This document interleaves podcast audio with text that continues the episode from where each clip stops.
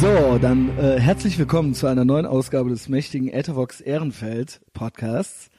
Ähm, die äh, Folge hier ist jetzt so ein bisschen unerwartet entstanden oder sie entsteht jetzt gerade noch, ne? Und äh, es ist auch wieder fast eine Live-Sendung. Wir treffen uns mittwochs abends, donnerstags morgens wird hochgeladen und äh, es war so ein bisschen unerwartet. Ähm, obwohl vielleicht, ja gut, vielleicht hätte man sich auch doch denken können, so äh, nach der äh, letzten Folge, also nach der letzten offiziellen Folge mit Sönke, äh, kam dann die Aufnahme mit Big Mike, groß angekündigt, ne? Und äh, es war Samstag und es sollte der Floyd äh, und äh, Conor McGregor Kampf stattfinden. Der fand dann, ja, kalendarisch, dass der sonntags erst stattfinden sollte, war schon klar. Aber der Stein, der fand, fand dann tatsächlich erst um 7 Uhr morgens statt und es wurde später und äh, ja, ich habe äh, bis dahin durchgemacht. Ich habe es nicht so schlau gemacht wie Henning, der ins Bett ging und sich um 6 Uhr morgens einen Espresso machte und dann einfach den Kampf sah. Das heißt, ähm, ich war so verscherbelt, dass ich meine meinen Patreon-Pflichten nicht nachkommen konnte und der Big Mike erlaubte mir die eigentliche Folge, die jetzt eigentlich an dieser Stelle sein sollte, erlaubte mir die für Patreon zu verwenden was gar nicht schlimm ist, weil äh, ich habe äh, einen ganz tollen Gast gefunden, der Lust hat, äh, sich mit mir zu unterhalten, den ich schon seit einer Weile kennenlerne. Ja, wir lernen uns kennen. Und äh, ich lese jetzt hier mal vor. Ähm, Dr. Franz, äh, das schneide ich raus. Nee, lass das bitte mal. Ich erzähl dazu. Okay. Ich erzähle eine Dr. passende Franz. Geschichte. Ich erzähl zu Franz ist das uncool? Ist das uncool? Ja, pass auf. Dr. Frank Berzbach äh, liebt die alten Medien und die Literatur, sammelt und legt ab und zu Schallplatten auf, ist freier Autor und unterrichtet als Hochschuldozent Psychologie und Kulturpädagogik in Köln. So, das habe ich von der Vinyl Stories Seite. Das ist so ein bisschen äh, äh, die kleine Bio da. Äh, Frank schreibt für die Vinyl Stories unter anderem, hat diverse Bücher geschrieben und engagiert sich, ja, sehr viel. Frank, hallo, schön, dass du da bist. Ja, hallo, danke. Ich heiße Frank, aber in der französischen Übersetzung meines vorletzten Buches hat der französische Verlag Franz auf den Titel gedruckt und musste für die ganze Auflage eine Lösung finden und hat dann einen Aufkleber kreiert, der auf ein paar tausend Bücher vorne drauf kam, aber auf dem Rücken des Buches Oh heißt immer noch Franz. Ist Deswegen es war die nicht- Eröffnung gut. Ich dachte jetzt eigentlich gerade, es- ja, äh, Sirene, äh, ich dachte jetzt eigentlich gerade, du erzählst die Geschichte, wie der DPD, im- war, hieß du da nicht auch, Franz, äh, da, Danny Schön und so weiter? Gab's Ja. da nicht, gibt's da nicht auch noch eine Geschichte mit Franz? Ja, also es gibt mehrere Geschichten mit Franz. Das liegt natürlich an meinem Nachnamen, weil da ist ein Z drin. Genau, das hat mich jetzt auch gerade, das war ein freudscher Versprecher. Genau. Und äh, also ich so als be unbegeisterter, aber doch immer noch Katholik ist natürlich mit Franziskus eng verbunden. Mich stört das nicht.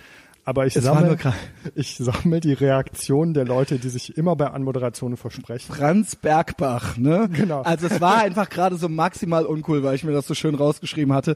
Und ich fand das eigentlich ganz nice, weil das so ein paar Zeilen waren, die dich so ein bisschen beschreiben. Und wie gesagt, wir lernen uns kennen. Du bist ähm, mittlerweile äh, regelmäßiger Hörer zum Beispiel dieses Podcasts. Du unterstützt, ja, neben der Fatz und Korrektiv auch mich. Stimmt, so Ja, war das. das Das stimmt. fand ich geil. Das ist das Medienspektrum. Das fand ich mal geil, äh, als du mir das schriebst. Also ähm, ja. Und ähm, ja, du hast, äh, wie gesagt, da auch schon einen schönen Text über mich geschrieben, aber du schreibst noch viel mehr und äh, ja, du bist auch ähm, Lehrperson, ne? Genderneutral. Das haben sie uns nämlich angewöhnt an der Universität. Ich weiß nicht, wann du studiert hast, da wollen wir vielleicht auch noch drüber reden. Und ich weiß nicht, ob das da schon so war.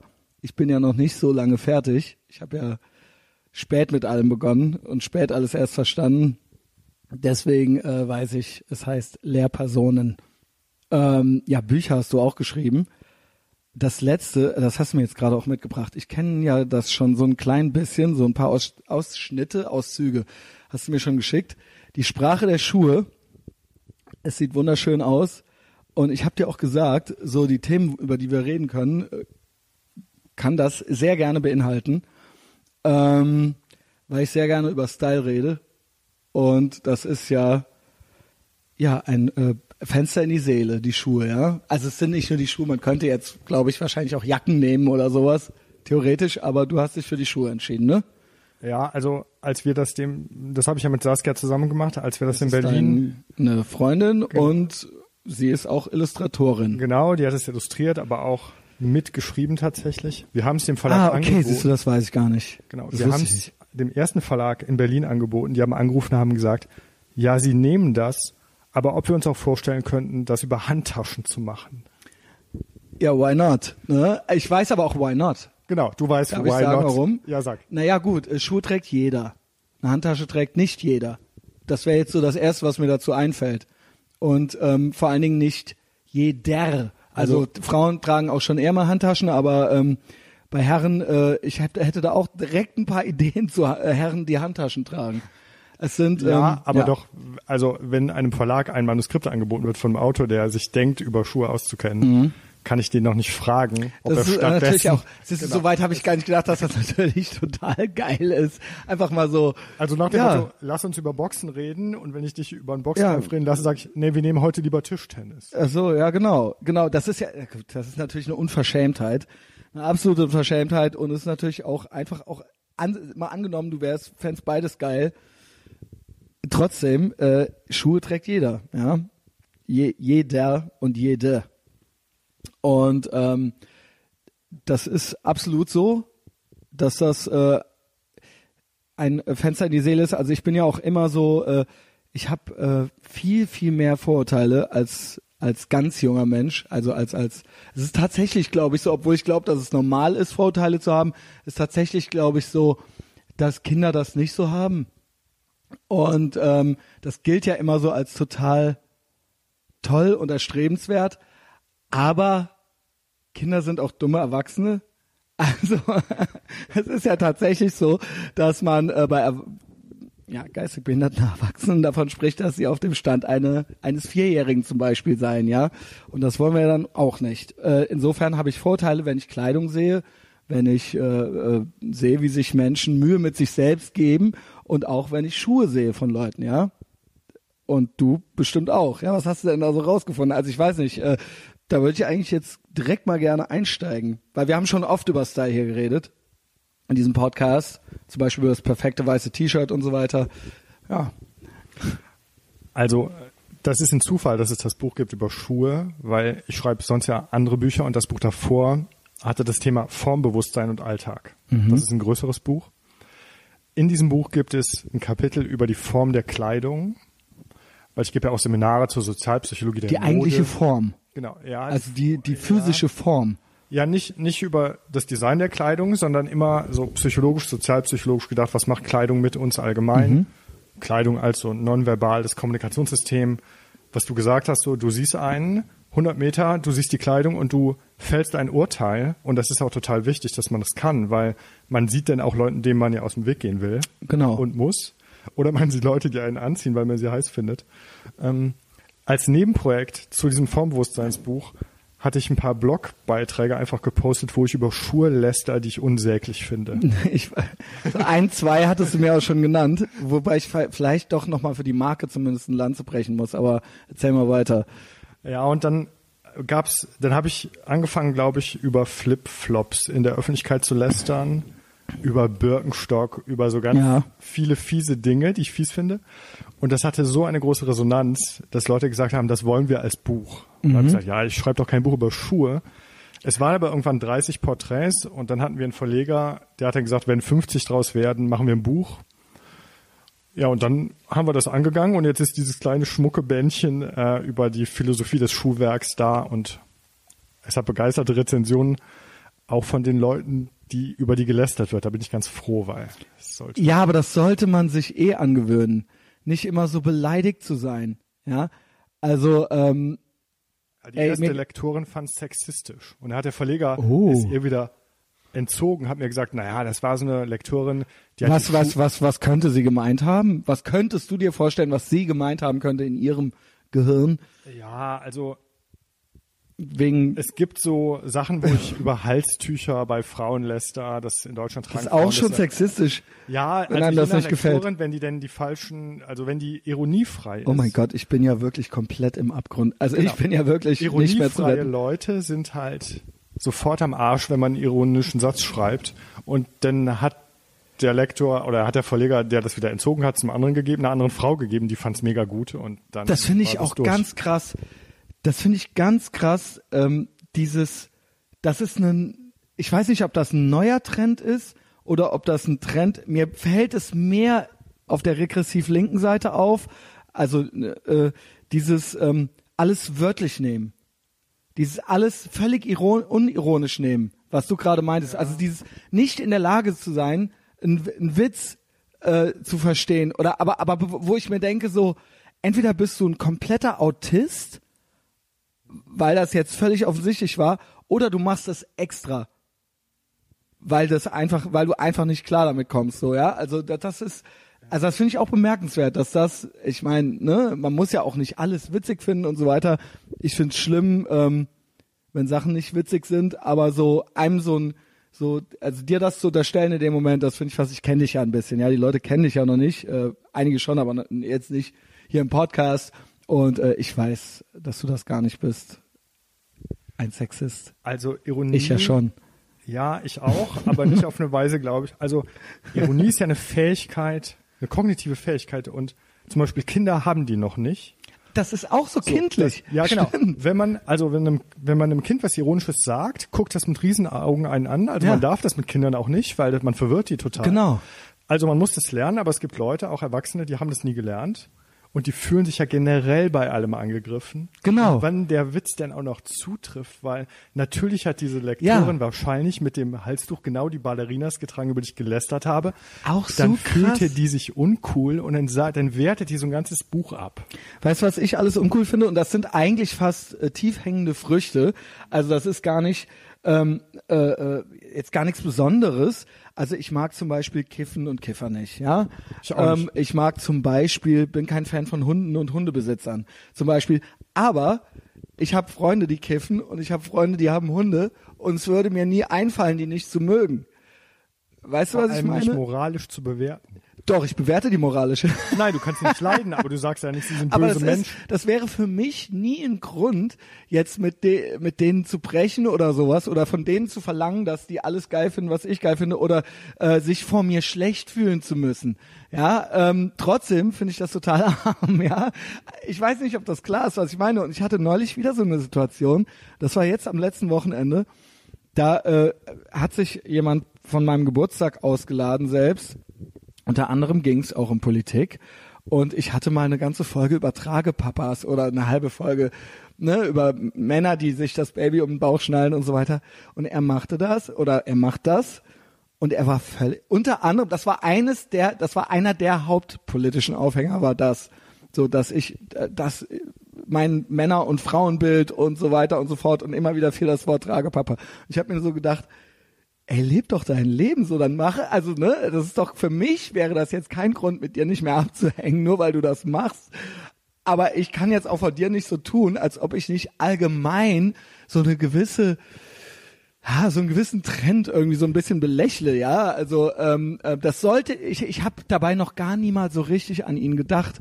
Ne? Aber für diese Menschen, die Frau mit dem Halstuch, den Tragepapa, äh, ich habe auch schon von äh, äh, Leuten mit Hunden gehört, dass das, ne, die sich dann persönlich, das ist irgendwo auch so eine Form von Narzissmus, finde ich, so dass die denken, dass es ginge nur um sie jetzt und dass das jetzt eine Kriegserklärung an sie persönlich wäre oder so, ja. Ich glaube, die sind nicht mit sich im Klaren.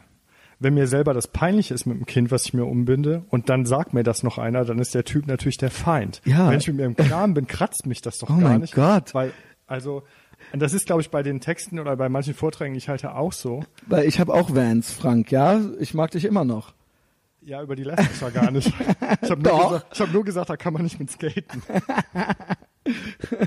Aber ja, so so meine ich ja. Ich finde das, ich finde das so schlimm wegen einem. Ne, es gibt auch genug Sachen so, wo ich bei mir selber sehe so, ey, das ist jetzt keine Ahnung, äh, ne, ist jetzt vielleicht ein Defizit von dir oder so. Mir wird's halt nicht einfallen, deswegen die beleidigte Leberwurst zu sein. So, das ist ein Zeichen von Schwäche. Leute, gewöhnt euch das ab.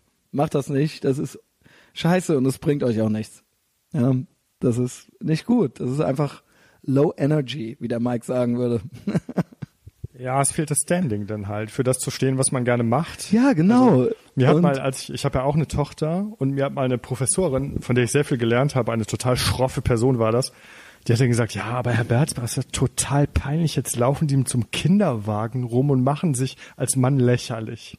Ja, Das hat die mir gesagt, um das finde ich jetzt natürlich auch so. Im, ich würde jetzt auch nicht zu jemandem gehen und sagen, ey, du Spasti. Äh, Das äh, fand ich gar nicht witzig, weil ich selber Ja. echt so ein bisschen am Arsch war in der Zeit. und zwar ist ja auch nicht witzig. Und ja, es ist witzig, wenn das keine Professorin von mir gewesen wäre. Aber das war ja dann auch noch so ein Autoritätsverhältnis. Da habe ich gedacht, das ist jetzt krass, dass die mir das so sagt, weil ich auf ihre Förderung Das angewiesen finde ich eigentlich war. auch nicht in Ordnung, weil ich finde schon, dass man irgendwie, es sei denn, es gibt einen anderen, einen ordentlichen Grund dazu, dass man irgendwie schon miteinander in so einem Verhältnis oder auch unter Freunden irgendwie respektvoll miteinander umgeht. Aber man kann sich auch mehr erlauben unter Freunden. Und ähm, ich sage ja immer, es ist alles erlaubt, alles, alles, alles. Es muss nur witzig sein.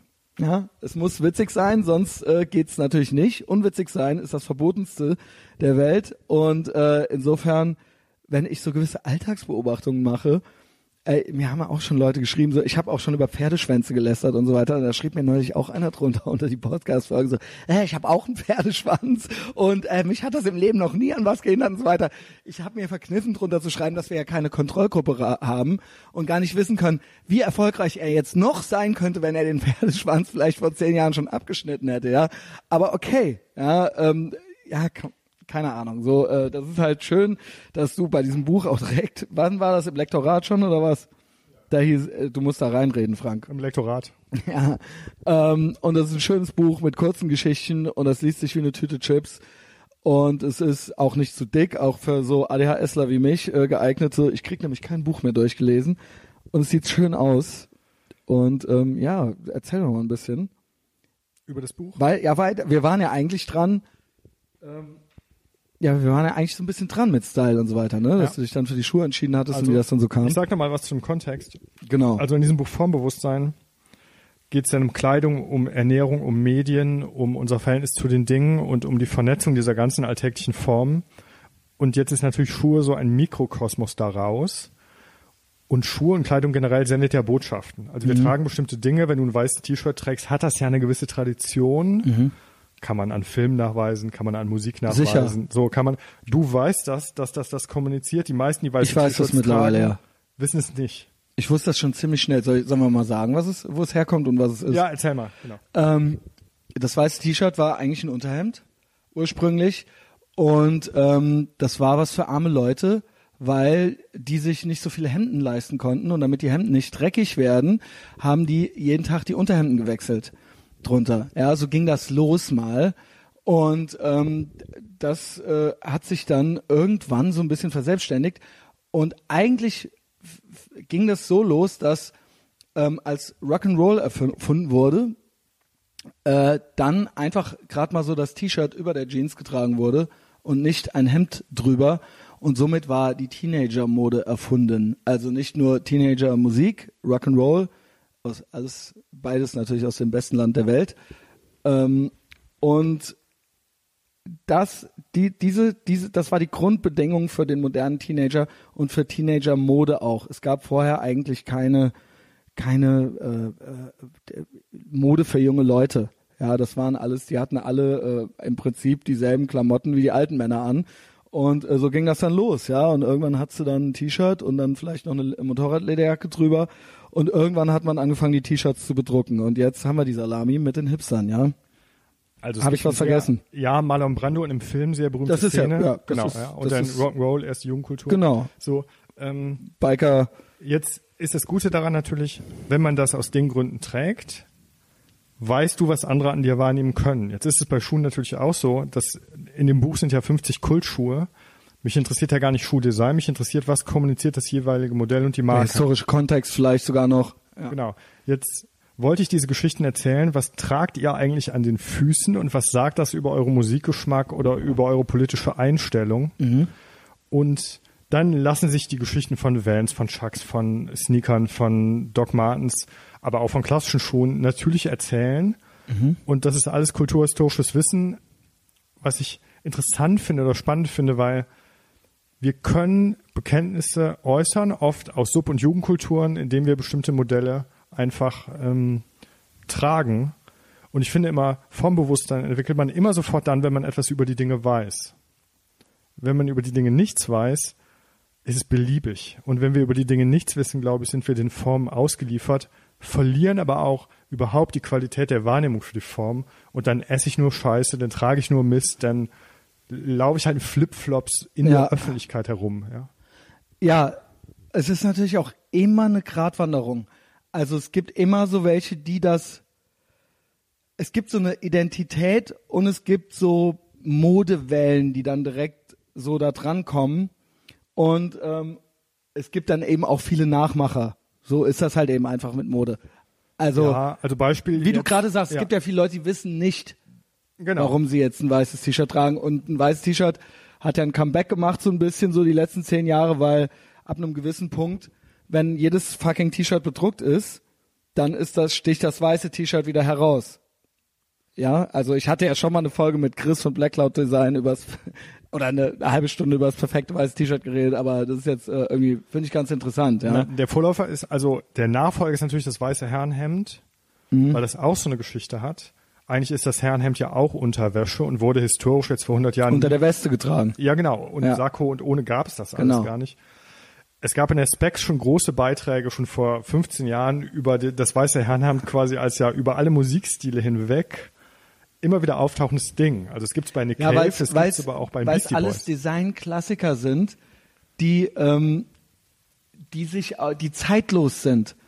Ein weißes Hemd, ne, gibt's weitere engere oder so, aber ein weißes T-Shirt genauso, aber im Endeffekt ist es halt mit ein paar Strichen gezeichnet und es ist halt was es ist. Ende und das hat sich eigentlich seit äh, so dieses Hemd hat sich ja glaube ich seit 200 Jahren gar nicht großartig verändert so, ja, im, im in der Funktionalität auch und so weiter. Ja. Also was mich Habe nervt, ich auch mal ein bisschen halt, drüber gelesen, Entschuldigung. Ja, was mich nervt, ist so, also wir haben eine Freundin getroffen in Hamburg, die im Slayer-T-Shirt mit uns beim Frühstück saß und mir Ja. war sofort klar, so ein Girl aus Düsseldorf, die auf keinen Fall auch nur in dem entferntesten, also nicht mal Rockmusik, und da habe ich sie gefragt, sie wusste halt überhaupt nicht, was das ist. Ja, aber so ist das halt. Und also genau, ich meine, das, das ist so. Da- sie sah auch so ist das aus, wirklich halt. Aber es ist, es ist leer und ich finde es, also mich ärgert das. ja, ähm, äh, mich ärgert das auch. Wir müssen, wir müssen natürlich aufpassen, dass wir dann nicht so die grumpy old men werden, die dann so, ah, die Jugend von heute, die wissen ja noch nicht mal, was Slayer ist, so ja, die können ja noch nicht mal Goethe, ein Goethe-Gedicht aufsagen, ja. Also so, äh, Ja, die war das- aber gar nicht jung. Aber natürlich Unser haben wir Alter. trotzdem recht. Wir haben natürlich trotzdem recht. Ja, das ist äh, total blöd und hohl und äh, nur eine Pose. Und wahrscheinlich hatten die damals mit Goethe bei uns auch schon recht. Ähm, das ist ja meine Theorie. Ja, dass es nicht so ist, dass die Alten immer, sondern ey, fuck, wir haben jetzt recht. Who knows? Vielleicht hatten die damals bei uns ja auch recht, ja. Äh, was natürlich nicht heißt, dass jede vorangegangene Generation in allem immer recht hatte. Aber es gibt so ein paar Sachen, die man dann vielleicht irgendwann mal anders sieht. Und äh, ja, kenn ein Slayer-Lied wenigstens und kenn ein Goethe-Gedicht. Ähm, ja, kannst du nichts mit falsch machen. vielleicht auch hilfreich bei Wer, Wer wird Millionär eines Tages. Ähm, ja, ich find's natürlich auch doof, weil wir heutzutage in so einer Mash-up-Culture leben. Es, entste- es gibt eigentlich, es war halt alles schon da. Alles. Und jedes Jahrzehnt hatte so seine Eigenheiten und seine Weiterentwicklung vom, im Prinzip kann man sagen, vom Rock'n'Roll. Ja, in den 70ern war das, äh, keine Ahnung, Deep Purple ist, oder Ramones ist auch Rock'n'Roll, nur es ist dann halt eben die Form, die es dann da angenommen hat. Und das ging dann so bis in die 90er, wo eigentlich in den 90ern wurde eigentlich alles nur noch aufpoliert. Und jetzt wird alles gemixt. Also es gibt, es gibt ähm, keinen, es gibt nicht mehr die eine Subkultur. Es sei denn, die wird ganz pro, äh, gezielt als äh, äh, Pose oder als ähm, äh, sich übergezogen, ganz gezielt. Ja, aber es gibt keine, aber mit dieser keine Ahnung, du könntest dich jetzt als, als Rockabilly anziehen und kleiden und könntest trotzdem auf ein Techno-Konzert gehen.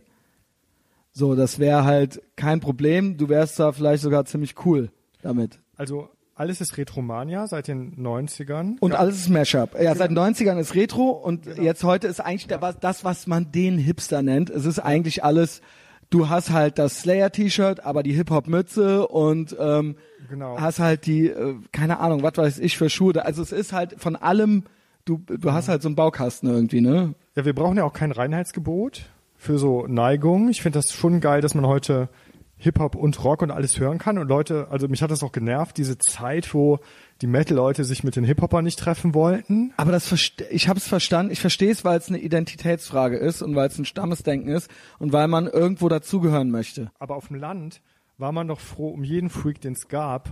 Ja, das Freak, stimmt. Ich komme ja nicht vom Land, Ja, obwohl genau. Koblenz. Ja, Ja, doch, Koblenz ist Stadt. Ja, du- da gab es sechs Gymnasien Dorf, und so, ja. Genau, genau. Auf einem Dorf gibt's halt einen, der ist Metal, einen, der ist Hip-Hop und einer, der war Punk und ein so ein Hippie und die waren alle Außenseiter und waren froh, wenn sie zusammen abhängen Ja, das konnten. hörte ich auch, höre ich dann auch von so einem Max Gruber von Drangsal Genau, oder so, ja? ja. genau, das ist genauso. Das ist heute auch noch so und der ist 23, ja. Also das ist in, in, in der Pfalz ist das wohl auch. Ja, natürlich. War das vor fünf Da Jahren auch noch so. Nie eine Kulturrevolution, da gibt's auch keinen Mashup, da gibt's. Ja, aber es gibt doch das Internet, das verstehe ich nicht. Ja, aber damit bist du verdammt alleine und das reicht, glaube ich, nicht.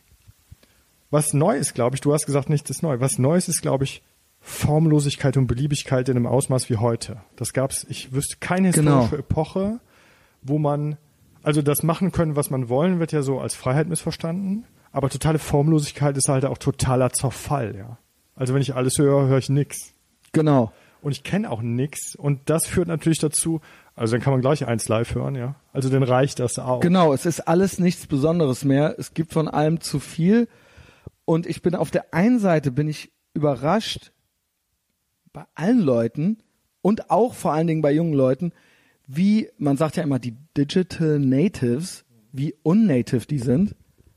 Also ich denke immer so, okay, so wie ich äh, bin, so sind alle, aber ich bin ja auf einem komplett anderen, in einem komplett anderen äh, Informationsuniversum und auch äh, wie ich mir meine Informationen finde und so weiter und so fort. Und äh, äh, wa was ich an Medieninhalten, auch an Unterhaltung, an Unterhaltung, auch meinetwegen Comedy oder was konsumiere. Ich denke, das müsste jetzt jeder so machen, weil wir haben ja jetzt alle Zugriff auf dieselben Informationen. Also alle haben wir Zugriff auf das Beste. Also würden sich ja alle das Beste holen. Aber viele, also zum Beispiel äh, ein Comedian wie zum Beispiel Bill Burr oder so, ja, äh, den ich ganz oft nenne, weil der, weil ich finde, das ist ein gutes Beispiel für einen, der sehr bekannt ist und sehr groß ist und sehr witzig ist und ähm, den man automatisch finden müsste, wenn man interessiert ist an was Witzigem.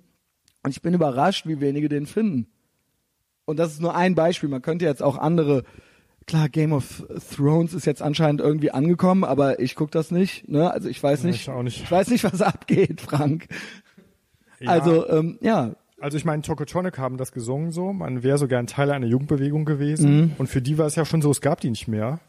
Also wusste man sich gar nicht, wohin bekennen, damit so diese Identitätsgeschlossenheit entsteht, wie das halt war, als die Leute noch 100% Punk oder sonst was sein konnten. Ja. Ich fand dann schon, als ich so in den 80er, 90ern, man macht sich ja eher lächerlich, wenn man so eine Reinheitskultur versucht hat, nach außen zu tragen. Also ich fand Leute immer schwach, die nur ganz eng eine Sache machen und intolerant werden, aus so gruppenpsychologischen Gründen. Was ich finde, alles ist zugänglich und alles, also was, was fehlt oder was, was Besonderes heute wäre, wäre halt Tiefe in Bezug auf eine Sache. Also durchhalten. Also eine Sache hören und da mal Ahnung von haben. Mir gefallen oft Leute, die Ahnung von Sachen haben. Ich muss es gar nicht so mögen. Also ich höre irgendwie viele verschiedene Musik, schreibe auch über verschiedene Musik. ja, du hörst ganz viel Musik und du liest auch viel. Du Ja, musst gleich lesen- auch nochmal fragen, wie du das machst. Ja, ich mache das natürlich, weil mich viel Neues Aber, nicht, nicht interessiert. Ja, mach ruhig äh, Wenn ich jetzt den Leute Einsatz noch treffe- zu Ende. Wenn ich Leute treffe, die von einer Sache so richtig Ahnung haben und richtig brennen, dann interessiert mich das. So, dann kann Mhm. ich an deren Welt teilnehmen, ohne dass ich es hören oder sehen müsste. So eine gewisse Leidenschaft. Ja, genau. Und so ein Interesse. Energie das, halt, ja. Das heißt, ich, So. ich sag das auch seit 100 Folgen oder so. Ich hasse Leute, die nichts kennen und die sich für nichts interessieren und die noch nie, die, die gar nicht wissen, dass es noch was gibt. Also das gibt es ja sogar auch schon so die, die völlig, ähm, Wir können ja gleich mal über Ja. Uni reden, weil du sitzt, wenn du Ho äh, Hochschullehrer heute bist, vor so Leuten, wo du denkst, ihr habt keine Interessen mehr. Und Ja. das ist schlimmer als die falschen Interessen.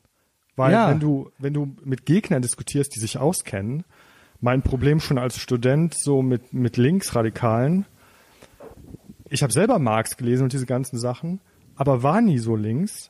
Aber denn in der Diskussion mit den Ultralinken, die haben es nicht gelesen. Die wollten darüber nicht diskutieren. Die ja, kennen das, Marx das, nicht. das äh, merke ich heute auch oft, ähm, dass es allgemein äh, so ist, dass diese Seite nicht so gern diskutieren möchte.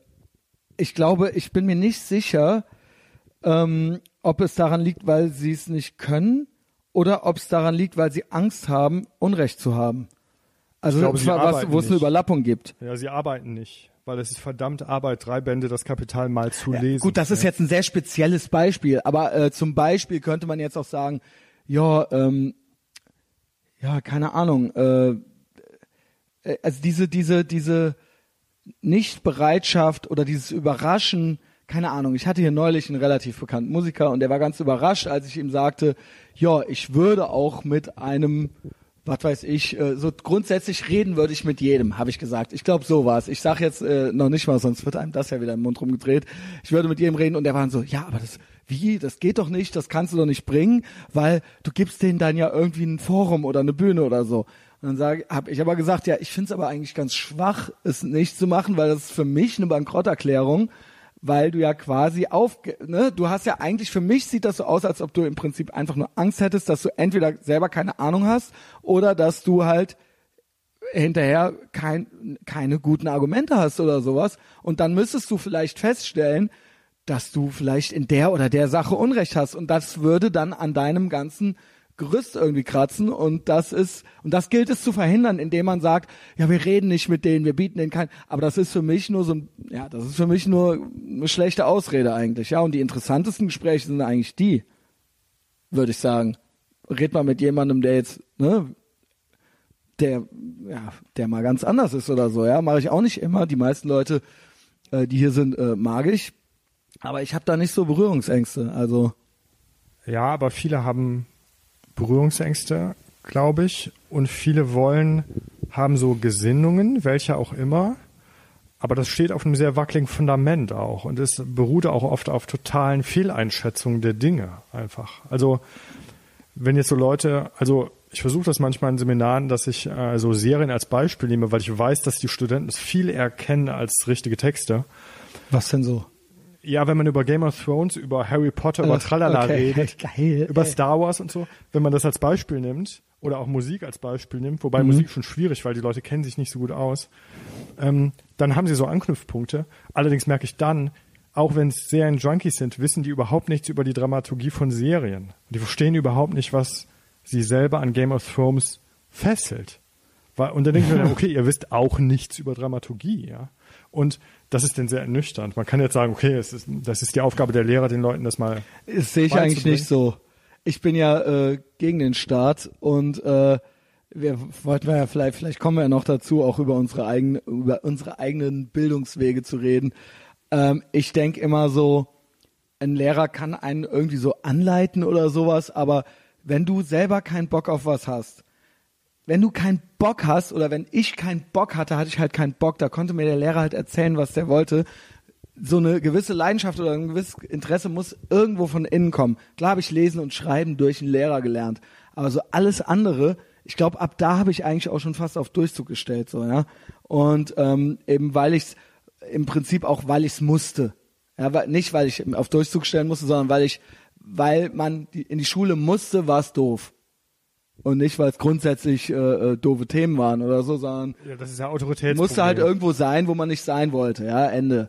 Ja. Und ähm, da, äh, keine Ahnung, so ich, ich, ich, ich, sagen wir mal so, ich ähm, weigere mich so ein bisschen so, dass die Lehrer für alles verantwortlich sind. Und Ja, dass ich die Lehrer ja, schuld sind, die- wenn also- äh, jemand sich für nichts interessiert, so, ja. Und man dann immer sagt, ah, da müssen bessere Schulen, bessere Lehrmaterialien, bessere Lehre. Ja, dann hätten die dann schon irgendwann Bock, die Leute. Und das Ja, glaube ich aber nicht. Das ist auch der Idealismus von Pädagogen irgendwie, die immer, also die vertreten ja die These, alles muss von innen kommen. Nee, aber ich denke, die vertreten die These, dass alles Nee, mehr Geld in Bildung und so weiter und dass das ja, so das Ding Geld wäre. für Bildung, also mehr Geld für Bildung finde ich gut, aber ist die Frage jetzt, wie vermittle ich die? Und also Ja. Pädagogik ist ja so wohldosierte Überforderung, könnte man erstmal sagen. Da muss ich aber auch bereit sein, als Lehrperson mich so als Reibfläche herzugeben, die Leute zu ärgern, zu irritieren zu, und die in, in den Arsch zu treten auch. Da, da ist ja auch dann das Beamtentum schon fast schwierig, ne? Weil da denkt man sich ja Ja, natürlich ich bin nach. kein Beamter. Nee, du nicht, aber äh, viele Lehrer sind ja Beamte oder zumindest im aber öffentlichen das, Dienst. der äußere Status ist dafür relativ egal. Es ist ja eine Einstellungssache, wie ich, der Ja, Beamtenstatus schützt doch auch. Ich kann richtig mal Konflikt machen und fliege nicht raus. Aber da durch den Beamtenstatus, du hast nichts davon, wenn du es gut machst und du hast auch, es passiert dir auch nichts, wenn du es schlecht machst. Das ist als In Incentiv sehr schwer und das heißt nicht, dass die Menschen an sich schlechtere Menschen sind. Es ist einfach sehr schwer, nach 20 Jahren immer noch genauso begeistert zu sein. Äh, wenn das so, wenn das das Belohnungs- und Bestrafungsprinzip im Prinzip gar nicht vorhanden ist. Und das ist, ja, ich kenne ganz viele Leute, die Lehrer sind und auch Lehrer werden und die die besten Absichten haben und ich glaube denen das. Ich habe ja. wenige Lehrer gesehen, die nach 20 Jahren noch so drauf sind. So, ja, ja ich, also habe ich ja auch nicht so viel Erfahrung. Hochschullehrer ist noch ja, mal du was anderes. Du hast doch selber auch Lehrer, nehme ich an. Und du kennst auch Leute, die... Ja, aber ich fand Schule furchtbar für mich. Gar nicht aus Autoritätsgründen. Mhm und es gab so Inseln. Also ich finde, bei Hochschullehrern muss man davon ausgehen, man unterrichtet Erwachsene und die sind eigentlich selbst verantwortlich für das, was sie tun. Ja. Wenn die keinen Bock haben, ist nicht mein Problem. Genau. Ähm, bei Kindern ist anders, weil bei Kindern hast du mit Entwicklungspsychologie zu tun und so. Ich kann meine Tochter mit sieben nicht vor die, nicht ihr selber die Wahl Nein. überlassen, ob die Zähne putzt. Das ist so. genau, ganz genau. Das Aber ist wir reden klar. mal über Studium und Erwachsene. Die Serien. Da, ist, da sind quasi also ich glaube, staatliche Hochschulen sind zum Großteil da low energy ja, ja an vielen total. Punkten.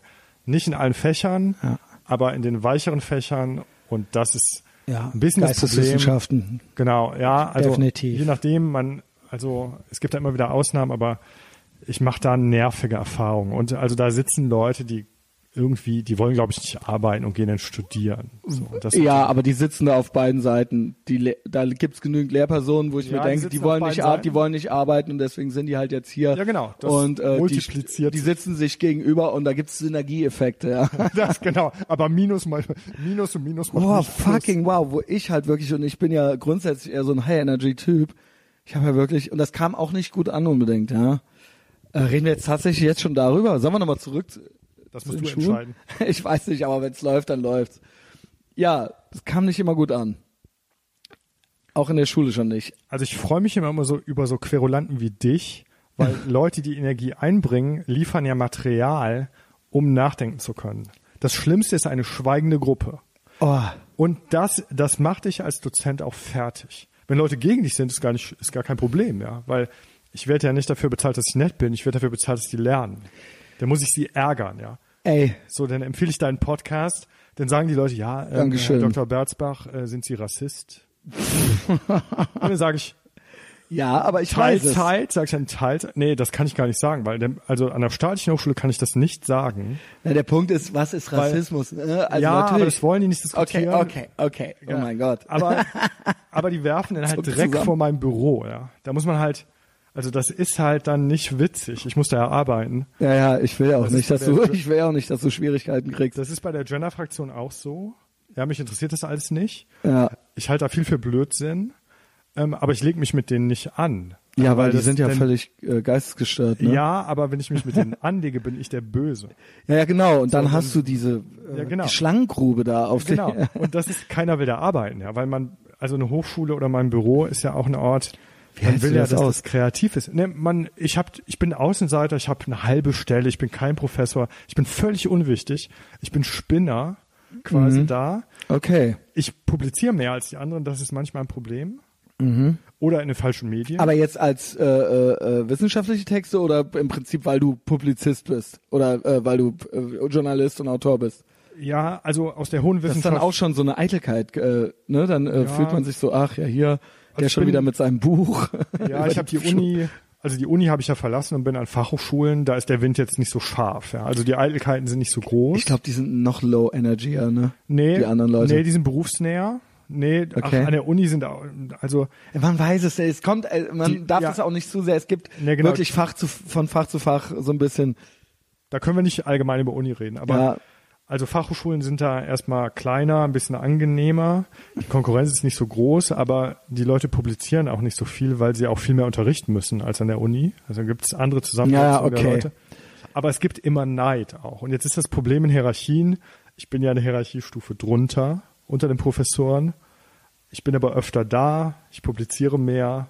So, merkt keiner, ist auch nicht schlimm. So, aber ich muss diplomatisch vorgehen, damit das nicht Also ich habe in der, scheiße, ja, ich habe in der Frankfurter vorstellen. Allgemeine, ich habe in der Frankfurter Allgemeine zweimal so richtige Texte dagegen geschossen. Da sagen denn Leute, ich bin der Feind, weil ich in konservative Medien veröffentliche. Dahinter steckt, Die FAZ, dahinter come on. steckt aber der Neid natürlich auf die Diskurshöhe auch.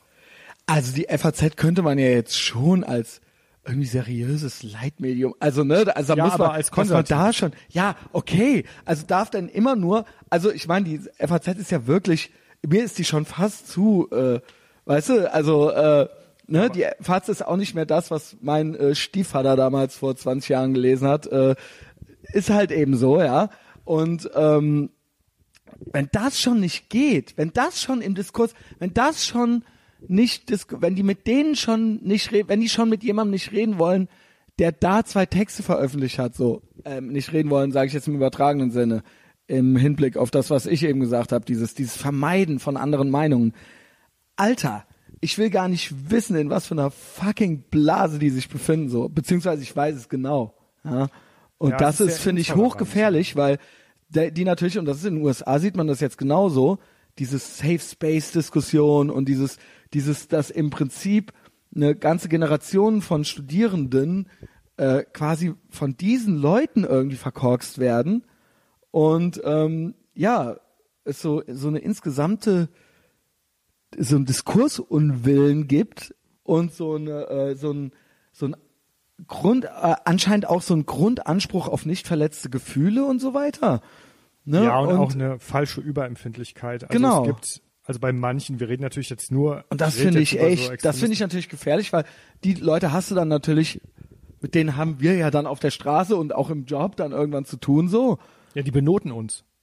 Ja, Wenn wir jetzt über Studium reden. Naja, ich meine dann, ey, genau. ich meine, das setzt sich ja, das Studium ist ja nur ein Mikro, ne, da sind ja viele junge Menschen und die sind ja, irgendwann werden die auf die Menschheit losgelassen, so, ja. Und dann hast du die dann im Vorstellungsgespräch und so weiter, ja. Und dann geht's halt los, so.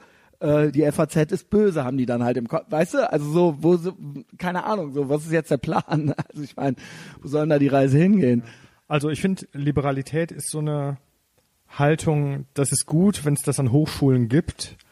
Es ist auch gut, wenn man nach wie vor nicht direkt so politisch wird. Also weil es geht ja eigentlich erstmal um die Inhalte der Fächer. Und das ist jetzt erstmal nicht was direkt immer politisches. Das war, glaube ich, in der 68er Zeit ein bisschen was anderes, weil es sollte ein bisschen was befreit geöffnet werden. Da war es gut, dass mal was diskutiert wurde, was vorher nicht diskutiert wurde. Nur wir sind halt Ja, da war jetzt, man, man ja auch gerade 20 Jahre nach dem Krieg oder sowas. Ja, genau, Und da rannten ja noch, Zeit. genau. Jetzt, jetzt glaube ich, ist eine bestimmte Emanzipationsanstrengung wird so beibehalten, aber man merkt, es gibt eigentlich gar nichts mehr, wovon man sich befreien Natürlich. soll. Man müsste eigentlich wieder erstmal Formen finden. Und das scheint Eindeutig. tabu zu sein. Und es ist, es ist der Wunsch nach Rebellion ist immer noch da. Also der Wunsch irgendwie re nach relevant zu sein. Es gibt keinen, ne? Also so, es gab halt die alte Nazi-Generation, es gab den Vietnamkrieg, es gab die, äh, keine Ahnung, die äh, Emanzipation, die, weiß ich nicht, die Babypille und so weiter und so fort. All das ist ja alles schon längst erkämpft und abgearbeitet. Und jetzt sind wir halt völlig irrelevant. Und jetzt müssen wir uns halt Mikroaggressionen halt zuwenden. Der Name hat's halt schon in sich, weil es keine richtigen Aggressionen mehr gibt, müssen wir halt jetzt Microaggressions finden, so. Und ähm, ja, und jetzt ist halt eben, ähm, jetzt ist halt eben alles jetzt, jetzt ist halt eben Trump Hitler und wenn ich, wenn äh, wir besoffen Sex hatten, dann ist das eine Vergewaltigung, weißt du? Also so, äh, um es jetzt mal so überspitzt zu sagen, so und das ist, weil weil alle anderen Sachen, ne, weil es den echten Hitler nicht mehr gibt und weil keiner mehr aus dem Gebüsch springt und dir einen Knüppel auf den Kopf, weil das haben wir jetzt auch irgendwie abgearbeitet so, obwohl die gibt's ja jetzt auch wieder. Aber äh, du weißt, was ich meine. Ja, die Reaktion also dieser Wunsch nach einer, nach äh, äh, äh, nach einem äh, seht her, was wir hier durchmachen oder sowas, ja, und wenn uns man geht's so gut wie nie. wenn man sich über ein Dagegen definiert und daraus seine Kraft bezieht, dann muss ich das natürlich immer suchen, auch wenn es kaum was gibt. Und diese Hitler-Vergleiche oder diesen hitler ist nur so ein Beitrag, weil das Ja. immer so der Obervergleich ist, ja, so ja, dieses aber den, also stoße ich ja auch bei Studenten drauf. Mhm. Den frage ich sofort zurück, was sie darüber wissen. Was ist denn? Ich habe manchmal den Eindruck, sie wissen gar nicht mehr, was Hitler und das Dritte Reich. Nein, natürlich wissen sie es nicht. Wie kann das sein in muss da- Deutschland? ja, man muss aber erstmal sich hinsetzen, tausend Seiten darüber lesen, über diesen Mann. Aber äh, ey, ich Wenn hatte Geschichte. tun- Ja, wenn sie es nicht tun. Ja, Aber wir haben doch die ganze, also gut, ich hatte Elkos Geschichte eher schlecht, aber äh, so diese ganze, die von Machtergreifung bis, äh, d, d, also das mit einer demokratischen US-Wahl vergleichen, das finde ich einfach, also wie kann das jemand nicht wissen, der in Deutschland aufs Gymnasium gegangen ist? Das kann doch gar nicht sein. Also Ja. auf Gymnasium, das gehört doch mit äh, zur Mittelstufe und so weiter. Ja, keine also Ahnung, vielleicht bin ich auch auf An ganz Fachhochschulen sind nicht alle vom Gymnasium. Oh mein Gott. Ja. Aber dann mit Hitler um sich werfen immer direkt so, Ja, ne? ich glaube, es ist so das generelle Beispiel irgendwie, weiß ich überhaupt etwas darüber, worüber ich rede oder weiß ich bei meiner Einstellung, wo das herkommt und vielleicht habe ich es mir auch angewöhnt, durch die Lehre immer zurückzufragen, so, okay, was ist das? So, was ist überhaupt Das ist Protest? eigentlich gut. Das ist ein guter ist Trick. Protest so? Was ist das so? Weil sobald du ja wissenschaftlich irgendwas benutzt, musst du exakter sein und kannst nicht mehr so Alltagszeug reden. Ja, wenn Mhm. man über Podcasts in der Medientheorie oder Medien was schreibt, muss ich sehr klar definieren, was das abgrenzt vom Radio, von was Genau. so. Sonst brauche ich nicht drüber Viele reden. denken ja auch, ja, was ist denn das? Äh, die wissen ja noch nicht mal, was den Unterschied zwischen einem Blog, einem YouTube-Video und einem Pod. Ne, das ist dann, ich sehe dann auch teilweise YouTube-Videos, die werden dann als Blog bezeichnet oder so. Jetzt ist es vielleicht ein bisschen arg nerdig, äh, medienwissenschaftlich, aber es gibt da schon noch einen Unterschied, so, ja. Und ja, Ja, auch Podcast ist noch abzugrenzen für mich als Podcaster. Ich hatte gestern mit einem Semi-Prominenten ziemlich lange Kontakt, der alles von mir wissen wollte. Ähm, und der, dem muss ich erstmal sagen, so, du mit deinem Soundcloud-Ding so, ne, das ist für mich kein Podcast. Ja, okay. ja, wenn es nicht auf iTunes ist, ist es kein Podcast. Aber zurück zu. Was hat dich denn bewogen, nochmal zu studieren? Also, gerne. Ähm, ich war äh, angestellt in, äh, in einer in der drittgrößten Bildagentur der Welt in Düsseldorf äh, in dem Marketing- und Design-Team und äh, Masterfile. Also Inhaber geführt. Damals war es jedenfalls äh, drittgrößte. Getty und Corbis sind die größten. Und dann kommt erstmal lange nichts. Ganz, ganz, ganz, ganz lange nichts. Und dann kam Mas Masterfile äh, aus Kanada, äh, aus äh, Toronto. Shutterstock, sowas? Shutterstock ist auch sowas, ja. Die, auch das war damals Micropayment, nannte sich das. Das ist alles, wie gesagt, schon lange her. Micro, früher ne, wurden noch Bilder für 500 äh, Euro oder Dollar verkauft. Jetzt kannst du ja halt für 5 Dollar oder so äh, oder 30 Euro und dann kriegst du sechs Bilder oder sowas. Ja, das gab's damals noch nicht. Dementsprechend in dem Segment war das die drittgrößte. Schmeiß mich jemand unter den Bus, wenn das jetzt nicht mehr so ist, keine Ahnung. Jedenfalls hatten die, äh, hatten wir ne, weltweit Büros, Salesbüros und so weiter, auch von Hongkong bis was weiß ich. Und in Düsseldorf war der Sitz von Europa und auch der Sitz weltweit von Marketing und Design. Und ich habe da in der Marketing- und Design-Abteilung mitgearbeitet. Und äh, ich laber zu lang schon darüber. Jedenfalls, lange Rede, keinen Sinn. Weltfinanzkrise, ähm, äh, alle Abteilungen komplett dicht gemacht, äh, rüber nach Toronto äh, geschickt worden, also verlegt worden. Natürlich nicht wir, wir wurden nach Köln geschickt wieder, ja, von Düsseldorf nach Köln. Und dann ähm, war ich arbeitslos, verbrachte einen Sommer der Liebe und ähm, dann ähm, wusste ich nicht, wohin mit mir. Dazu kam noch, dass ich eigentlich immer unglücklich war und ziellos und immer nur so äh, im Moment gelebt habe und sehr selbstzerstörerisch und sehr ähm, sehr äh, mich sehr viel sediert und betäubt habe. Und äh, das Arbeiten war für mich nur so ein äh, das war nur sowas so wie im Mittelalter das Leben so. Das sitzt man halt ab so und alles ist für das große Ganze halt ja. Also so die das war ich sah da keine Zukunft drin und hatte auch keine Perspektive auch für mich selbst. Dann war ich gar nicht so gl- unglücklich als das vorbei war. So ich marschierte da raus mit meiner Abfindung alle Frauen haben angefangen zu heulen da, die, die noch bleiben durften, die, die gehen mussten. Das war halt so krass. Ey, so wirklich, so beim Kündigen halt noch so heulend, die, also die, die einen quasi gekündigt hat, halt so, ja. Das nur so am Rande. Ähm, ja, dann bin ich nach Köln gefahren, Sommer der Liebe von der Abfindung gefeiert. Und dann habe ich tatsächlich, wusste ich nicht, wohin mit mir. Und zwar auch schwierig, was zu finden, weil wenn man halt Designer oder sowas im weitesten Sinne ist, das ist halt eigentlich nichts, was man werden sollte, äh, wenn man es nicht wirklich, wirklich liebt, weil das können viele Leute und das können auch viele Leute ganz gut. Und es gibt meiner Meinung nach sowieso auch keinen Anspruch auf einen Traumberuf und es gibt auch keinen Anspruch darauf, irgendwie fürstlich bezahlt zu werden. Der Markt regelt das. Und wenn es halt pro Quadratmeter 10 Millionen Designer gibt, so, dann ist das halt so, ja. Dann, dann, dann kann da keiner was dran machen. Dann musst du entweder noch besser sein oder musst dich selbstständig machen oder aber äh, dich eben äh, umorientieren oder aber glücklich sein mit dem, was du hast, ja. Ich habe dann tatsächlich noch mal was gefunden hier in einer Agentur im belgischen Viertel, rein zufällig.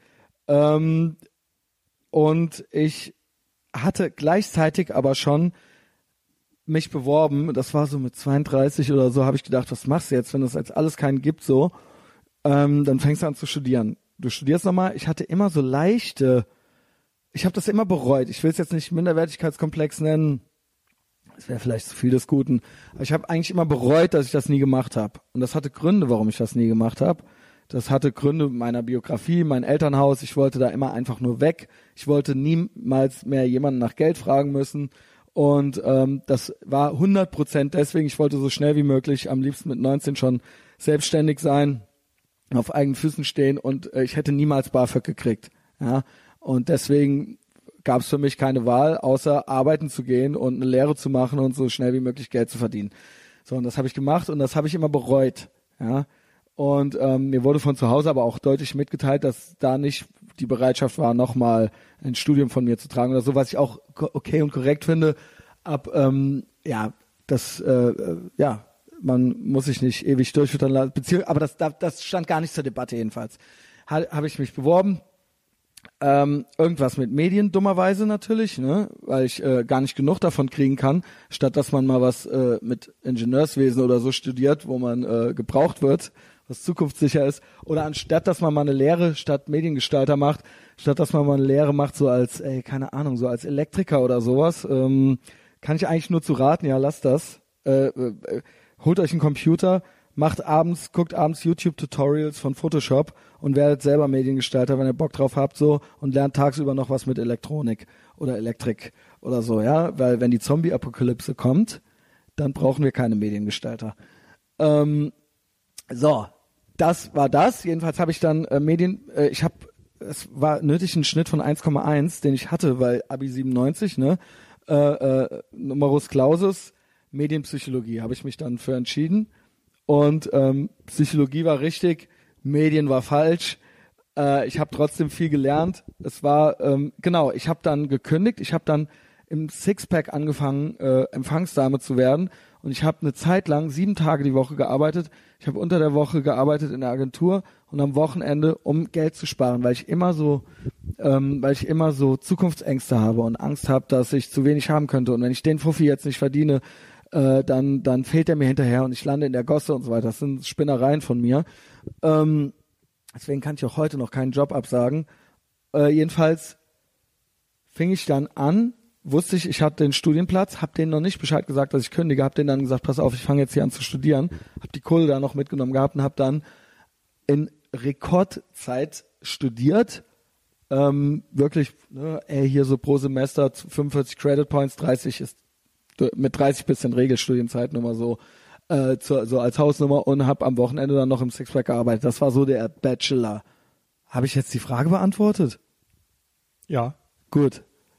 Frank, erzähl du doch mal, was, was fällt dir dazu ein? Ja, so habe ich das gemacht. Und das war, um es nochmal vielleicht noch als Abschluss, war das jetzt wichtig, war das jetzt nötig? Christian, du machst doch unter anderem, äh, setzt du immer noch Anzeigen, unter anderem machst du, äh, zeigst du äh, Amerikanern Köln, was hat das jetzt mit Medienpsychologie zu tun, ja? Äh, machst hier den Podcast, okay, das ist vielleicht noch das Medienpsychologischste, was ich mache. Für mich war das eigentlich eine Therapie und ein Coming-of-Age-Ding. Für mich war das eine, äh, ein Ziel zu haben, was es zu erfüllen gibt, mit Listen, die es abzuarbeiten gab, mit Fächern, mit Credit Points und mit einem, mit der Angst im Nacken, weil ich natürlich nicht BAföG äh, äh, berechtigt war, weil ich weder hochschwanger noch äh, bin, noch einen Migrationshintergrund hatte. Und ähm, also so als straight white Male über 30 kannst du auf jeden Fall knicken. So, da kriegst du auch keinen Bildungskredit von der Bank, kriegst du gar nichts. Gar nichts, gar nichts, gar nichts. Es sei denn, vor allen Dingen mit Abi 97 nicht. Es sei denn, ich hätte das Abi jetzt irgendwie auf der Abendschule vorgemacht. Es hätte tausend Möglichkeiten gegeben, die trafen alle auf mich nicht zu, wegen Privilege. Ne? Und das war gut und richtig weil ähm, ich habe es ja auch so geschafft. Und ich hätte die Kohle genommen, Und ich hätte diese Ambitionen nicht entwickelt, wenn ich nicht in diese, wenn es nicht so eine Extremsituation für mich geworden wäre. Dementsprechend war das für, hatte das für mich auch was Therapeutisches und auch eine, eine Katharsis äh, fand statt. Und ähm, ich bin über mich selbst hinausgewachsen. Ich habe Erwartungen gehabt an das Studium, die haben sich auch an Lehrpersonal und an, an mit äh, äh, Kommilitonen und Kommilitoninnen ähm, hat mich ist wahnsinnig ernüchternd gewesen. Ich habe vorher schon mal gearbeitet, ich hatte vorher schon gewisse Ansichten, liberale, neoliberale Ansichten, aber das hat mir nochmal die Augen geöffnet und danach nochmal auf dem Arbeitsmarkt auch nochmal. Also insofern, dass ich rede zu viel, aber insofern, dass ähm, ich gemerkt habe, dass zumindest in den Geisteswissenschaften niemand Fähigkeiten hat, die ich nicht auch habe.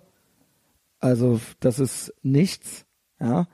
Und ähm, ja, auf der Seite der Studierenden habe ich gesehen, das, was du eben gesagt hast, teilweise absolutes Desinteresse, absolute Leere, keine Leidenschaft, keine Ambitionen unbedingt, alles zu viel, alles zu schwer.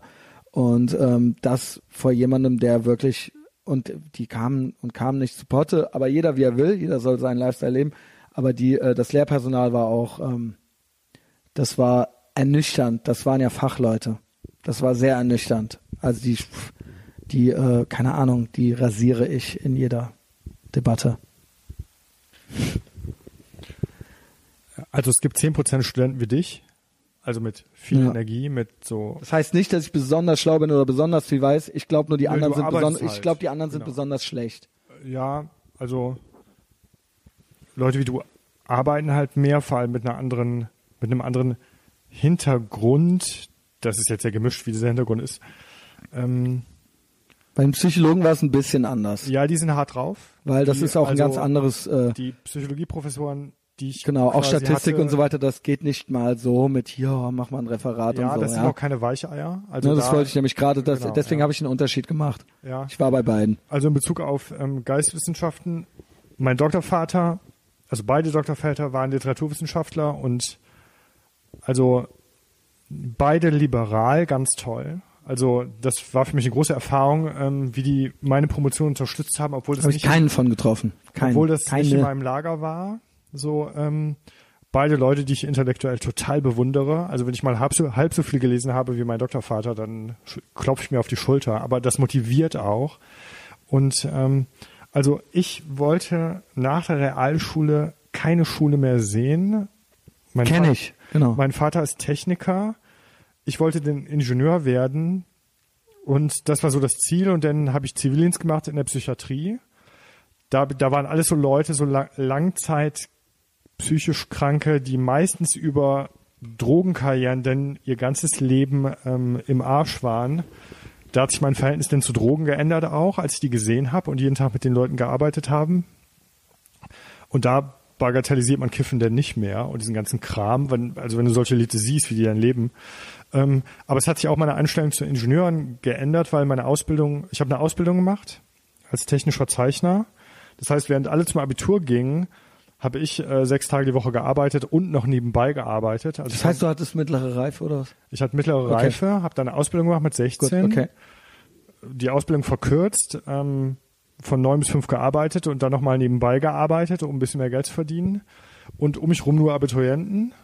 Die waren natürlich dann irgendwie für mich generell schon mal Low Energy, weil die um 10 Uhr davon reden, dass sie müde sind. Da ich Ja. habe um sieben halt angefangen. So. Ja. Und dann habe ich Fachabi gemacht. Also das ist ja in einem Das Jahr. würde ich fragen, wir, mal- wie alt bist du, Frank? Also ich weiß es ja, aber ne, ich glaube schon, dass das ein bisschen einen ja, Kontext äh, nochmal gibt. 45 Ja. bin ich jetzt, genau. Also ich habe dann über den zweiten Bildungsweg Fachabi gemacht, technisches Fachabi. Das war beinhart, weil also Fachabi in einem Jahr zu machen bedeutet ja, der Physiklehrer sagt in der ersten Stunde, wenn die erste Klausur fünf ist, ist die Chance, also dann könnt ihr eigentlich direkt aufhören. Und das war in Mathe auch so, weil ich meine, es gibt ja, du kannst ja nichts ausgleichen und wieder gut machen, weil du, du hast vier Klausuren und dann bist du erledigt oder nicht. Und ähm, das war gut. Also in den technischen Fächern bei Ingenieuren, da ist nichts Low Energy, weil da überlegst du keinen Monat, wenn du in diesem Bereich nicht lernst. Also ich habe in meiner Ausbildung mehr lernen müssen als nachher in dem Studium, im ganzen Studium. Also weil das ist einfach kein Vergleich, die Arbeitskultur, die man hat in der Technik. Nach dem Zivildienst wollte ich dann aber ähm, in die Geisteswissenschaften wechseln und habe so sozialwissenschaftliches Zeug studiert, auch soziale Arbeit und so. Aber alles vor BA, MA, das heißt, das war eine Zeit, du konntest eigentlich machen, was du wolltest an der Uni. Das war für Leute, die keine Struktur hatten, extrem schlecht. Und es war für Leute, die Struktur hatten, extrem gut, weil du Interessen geleitet überall mitnehmen konntest, was du wolltest. Und das habe ich gemacht. Ich habe Pädagogik studiert, das ist so einfach, das kann man nebenbei. Ich weiß. Ja, und habe dann quasi überall an Unis und so gemacht, was ich wollte, in allen Fächern, die ich wollte. Und dann habe ich so immer weitergemacht. Und dann musste Aber ich. mochtest du, du, die, du hattest die gute Erfahrung mit diesen liberalen Profs, ne? Nee, das war spät, das war Okay. eine Promotion. Äh, vorher die Erfahrung war, um mich rum sind nur verschlafene Leute, die vier Stunden später aufstehen als ich, die nicht morgens sich hinsetzen und anfangen zu lesen und so. Das war sehr ernüchternd. Mit denen wollte ich nicht viel zu tun haben, was dann aber dazu führte, dass ich eigentlich immer nur allein rumsaß. Und dann entsteht natürlich sowas, du sitzt nur alleine rum und wenn man dann immer arbeitet und äh, ich komme ja auch aus so einer Familie von so einem Vater, der sich hochgearbeitet hat, so wirtschaftswundermäßig, äh, dann lernt man halt arbeiten. Ich habe dann immer gearbeitet. Das führt dazu, dass du ziemlich schnell alle überholst, auch weil du mehr tust. Und ähm, dann habe ich ganz schnell studiert, Fachhochschulabschluss, wollte an die Uni wechseln. Und an der Uni hat mir der erste Prof gesagt, Sie haben ja nicht mal Abitur.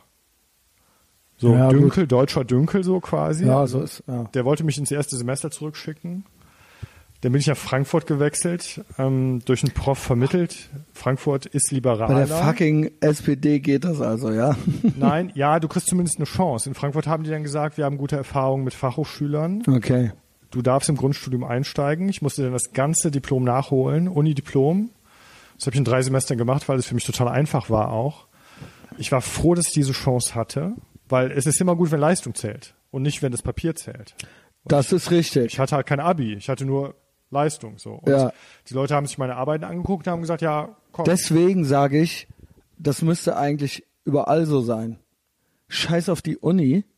Wenn du gut bist und arbeiten willst und ambitioniert bist, dann brauchst du auch nicht dein, dann brauchst du auch nicht noch dein Jodeldiplom zu machen, nur um noch irgendeinen Scheiß Sch- Wisch in der Hand zu haben, ja. Wenn du jetzt, es sei denn, du möchtest natürlich Arzt werden, das geht natürlich nicht, dass du dann einfach so irgendwo ankommst und sagst, ich arbeite jetzt hier mal so ein bisschen als Arzt mit, ne?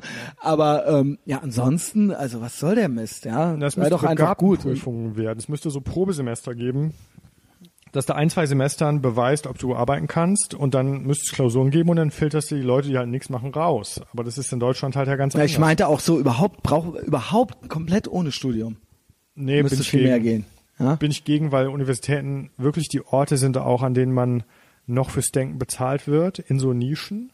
Aber also da bin ich echt, da muss ich echt sagen, da also na, gerade nach meinem eigenen äh, 2013 beendeten äh, Wo was hast du studiert? 2015. Ich habe in Köln an der Universität studiert und Ja. in Bonn meinen Master gemacht. Ich habe meinen Bachelor Ja. in Köln gemacht Ja, okay. und an der Rheinischen Friedrich-Wilhelms-Universität in Bonn habe ich meinen Master gemacht. Ja. Und ähm, das war 2015. Und das ist noch nicht so lange her. Und ich muss sagen, fickt euch. Also vergiss es. Das ist ein, das ist eine Behör ein, sich selbst, das ist eine Arbeitsbeschaffungsmaßnahme für ganz, ganz viele Leute. Diese Uni der universitäre Betrieb, das ist eine Riesenverwaltung. Da ist eine Riesen, da, da werden Fächer und so weiter erfunden und, und Seminare, ja, nur damit dann da irgendeiner, da, da gibt's Gelder, die äh, irgendwie und Budgets, die bereitgestellt werden, die müssen dann natürlich auch ausgegeben werden. Das ist ein, du sagst Dünkel, das ist auch ein Klüngel und ein sich gegenseitig nicht angepisse und da werden natürlich auch, auch, äh, für mich war das so ernüchternd zu sehen, wie, welche Meinungen da quasi gerne propagiert werden und welche und wie wenig eigentlich der Dialog da stattfindet. Auch da teilweise leere Gesichter in den Seminaren, auch in Masterseminaren. Da gab es nur 30 Masterplätze. Es gab nur 30 Masterplätze. Ich habe einen gekriegt und da waren, äh, sagen wir mal so, ich 40 oder vielleicht waren es auch 40. Ich glaube, es waren 40 und 35 Mädels und fünf Jungs. Und ähm, ich kann jetzt mal so rein quasi statistisch sagen, so die Jungs waren leidenschaftlicher als die Mädels. So, das äh, war einfach so. Und ähm, äh, Meinungen waren eigentlich alle einer, so ungefähr, außer außer äh, mir. Und ähm, es wurde auch bis auf eine Dozentin wurde das auch nicht gerade ermutigt und äh, es wurden Leute nur eingestellt. Ich dachte ja original noch eine Zeit lang, ich könnte da vielleicht auch irgendwo mitarbeiten oder sowas. Das kannst du als Christian Schneider vergessen. Also ich weiß, man soll nicht immer das auf die anderen sagen, hier der Lehrer kann mich nicht leiden oder so. Ich kann das aber sehr gut, weil ich das nie mache, weiß ich auch, wann es mal so ist. Und ich Ja. brauche mich da nicht als studentische Aushilfe oder sowas in irgendeinem Geist. Du das bist kannst ähm, inkompatibel. Vergiss es. System, das- Vergiss es, ja, weil es das- nicht passt. Weil es nicht passt und weil die alle gegen, weil das eine Mischpoke ist und die auch alle eine Meinung haben. Das sind, das werden da ausschließlich Frauen oder äh, Fleischwurstarmtypen mit äh, Lakritzbrille eingestellt und äh, das war's. Ende.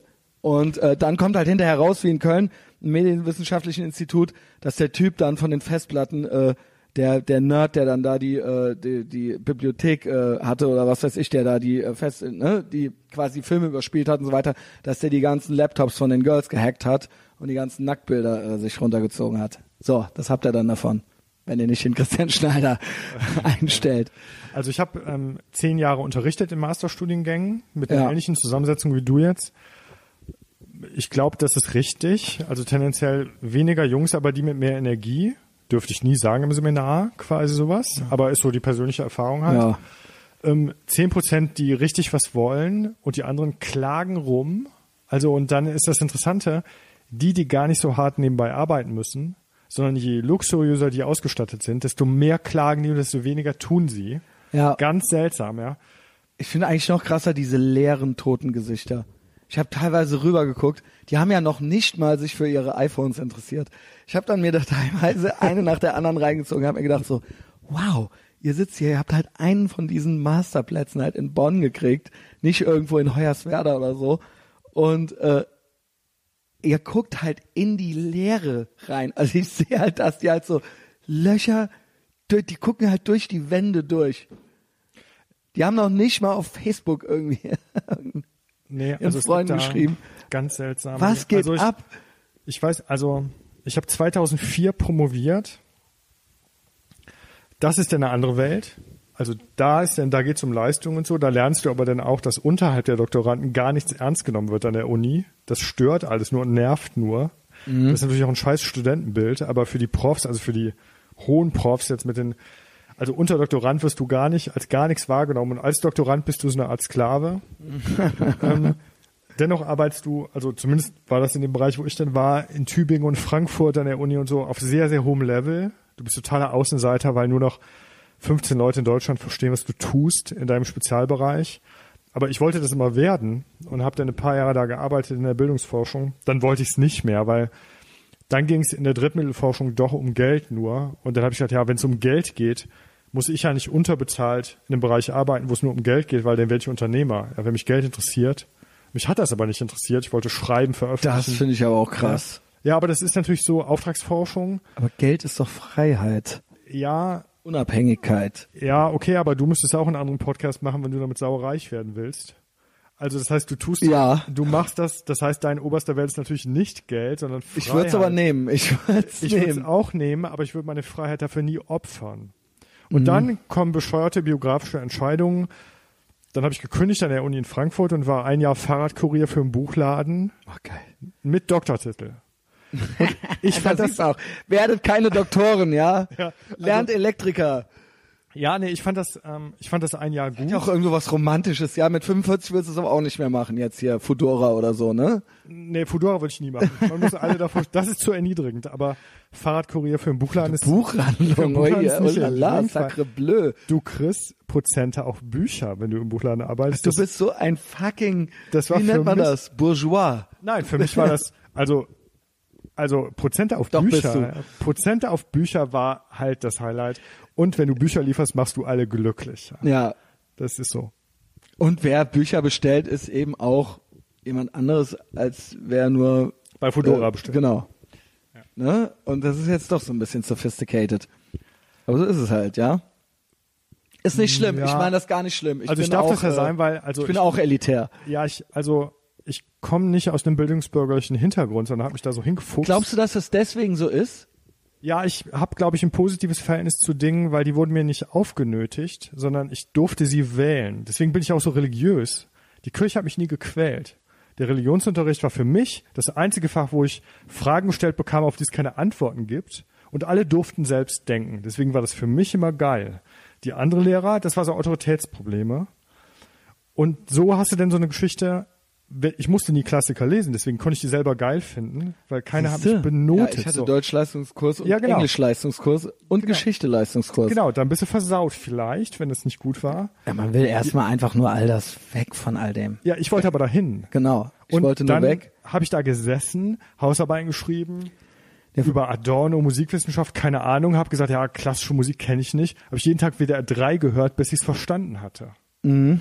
Und dann, ähm, ich meine, das ist die eigene Energie und die Aber eigene hattest du Wahl. so, so war das, also ich nenne es mal so, ich habe ja bei mir auch eben das Wort verwendet, vielleicht ist es ein doofes Wort, dieses, ah, ich hatte dann irgendwie so einen Minderwertigkeitskomplex, dass ich keine, ich habe so Dummköpfe um mich rum gesehen, die waren, die galten dann als Akademiker auf einmal und dann habe ich gedacht so, ey, pass mal auf, ich mach das jetzt auch noch und ich habe jetzt gerade hier, es ist eh gerade Weltwirtschaftskrise, ähm, war das bei dir dann auch so, dass du sagst so, ah, ich komme aus so einem äh, hemdsärmeligen Haushalt, ah, ich will aber Akademiker, also ist das auch irgendwo ein Statussymbol?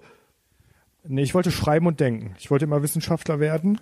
Und wenn so ein Prof an der Uni, so eine arrogante Sau, dir dann sagt, sie haben ja nicht mal Abitur, dann trifft dich das als Realschüler und dann hast du voll die Minderwertigkeitskomplexe. Geil, ne? Hatte Mit ich so auch. Quatsch, ja. Und das führt aber Siehst dazu. du, also minder, ja, doch, ja, doch. aber das ja. führt dazu, dass du dreimal so viel tust wie die anderen. Genau. Dann merkst du nicht, dass du die alle überholst, weil nur die haben das Selbstbewusstsein. Das ist auch eine Grundsatzdebatte. Also ich finde, Shaming hilft. Weil man sagt Ja, ja, immer so, nein, das darf man nicht Ja. und so weiter. Es, äh, Doch. Die, der Ton macht auch so ein bisschen die Musik, finde ich, aber man muss auch nicht jedem sagen, dass er genauso toll ist wie alle anderen. Also ne, also ich finde also jeden als, also ich habe das bei der Mini fucking Playback Show immer schon so gehasst, obwohl ich da eigentlich auch schon zu alt für war. Aber es gab ja früher nur zehn Sender und kein Internet. Und ähm, wenn dann jeder diesen fucking kleinen Mitmachpokal gekriegt hat, ja, ja, das ist scheiße. das Also, geht nicht, Alter. Das, ist- hat mich zu Hause in, in den Wahnsinn getrieben. Mit, weiß ich nicht, wie alt war ich da? Mit 15. also im Masterstudiengang, hier in Köln ist es so, da sagen dann Profs zu den Studenten, ihr seid die ausgewählte Elite. Das ist falsch. also, nein. Ich sag denen, ihr könnt nichts. Und dann gucken, Okay. die, dann guck, ja, dann gucken die blöd. Aber wenn die aus einem BA kommen und in einen forschungsorientierten Masterstudiengang einsteigen, können sie nichts. Mhm. Und nur wenn ich dieses, das Selbstbild habe, ich kann nichts, kann ich lernen.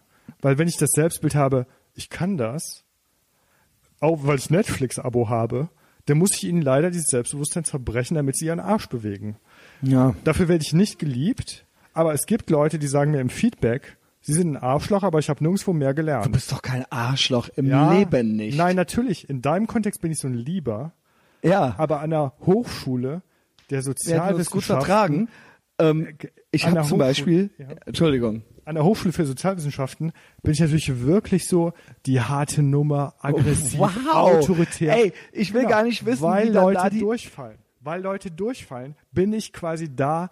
Also da schreiben mir Leute der Da schreiben Leute riesige Mails und sagen, keiner ist so hart wie Sie. Ich habe noch nie so eine schlechte Note gehabt, Ach, eine komm. 3,3 und so. Dann sage ich, ja, Juristen würden einen Sekt aufmachen bei einer 3,3. Ja? Ja, ja. So, und aber das ist eine andere Welt. Aber Ja, es ist anders. Es ist ja eine Inflation der Einsen, ja.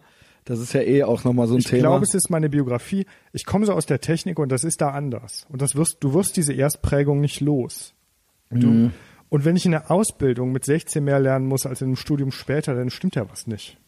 ja. dann ist ein bisschen so, ich weiß nicht, warum man nicht, also in Amerika, ich kenne viele, die in den USA studiert haben, die haben gesagt, da wird verlangt, dass Studieren Ja. eine Lebensform ist. Steh morgens auf, Dann kriegst du einen Eimer zum Scheißen ja, und nee, dann wird so, kauf dir die Bücher, lese sie ganz durch. Genau. Und das heißt ja bei schweren Büchern, arbeite sie durch und da brauchst du halt, also wenn du kannst und mal durchlesen willst, ja, brauchst du halt monatelang der harten Schufterei. Wenn du lieber Netflix guckst, arbeite halt bei McDonalds. Ja, also Äh, Genau, was Genau. willst du? Ja, genau. Was, das finde So. ich auch, das ist auch so ein alt, das ist jetzt nur so ein äh, äh, Mikrokosmos, das ist ja Makro auch so zu sehen. Was willst du sein? Wer willst du sein? Was willst du dafür tun? Ne?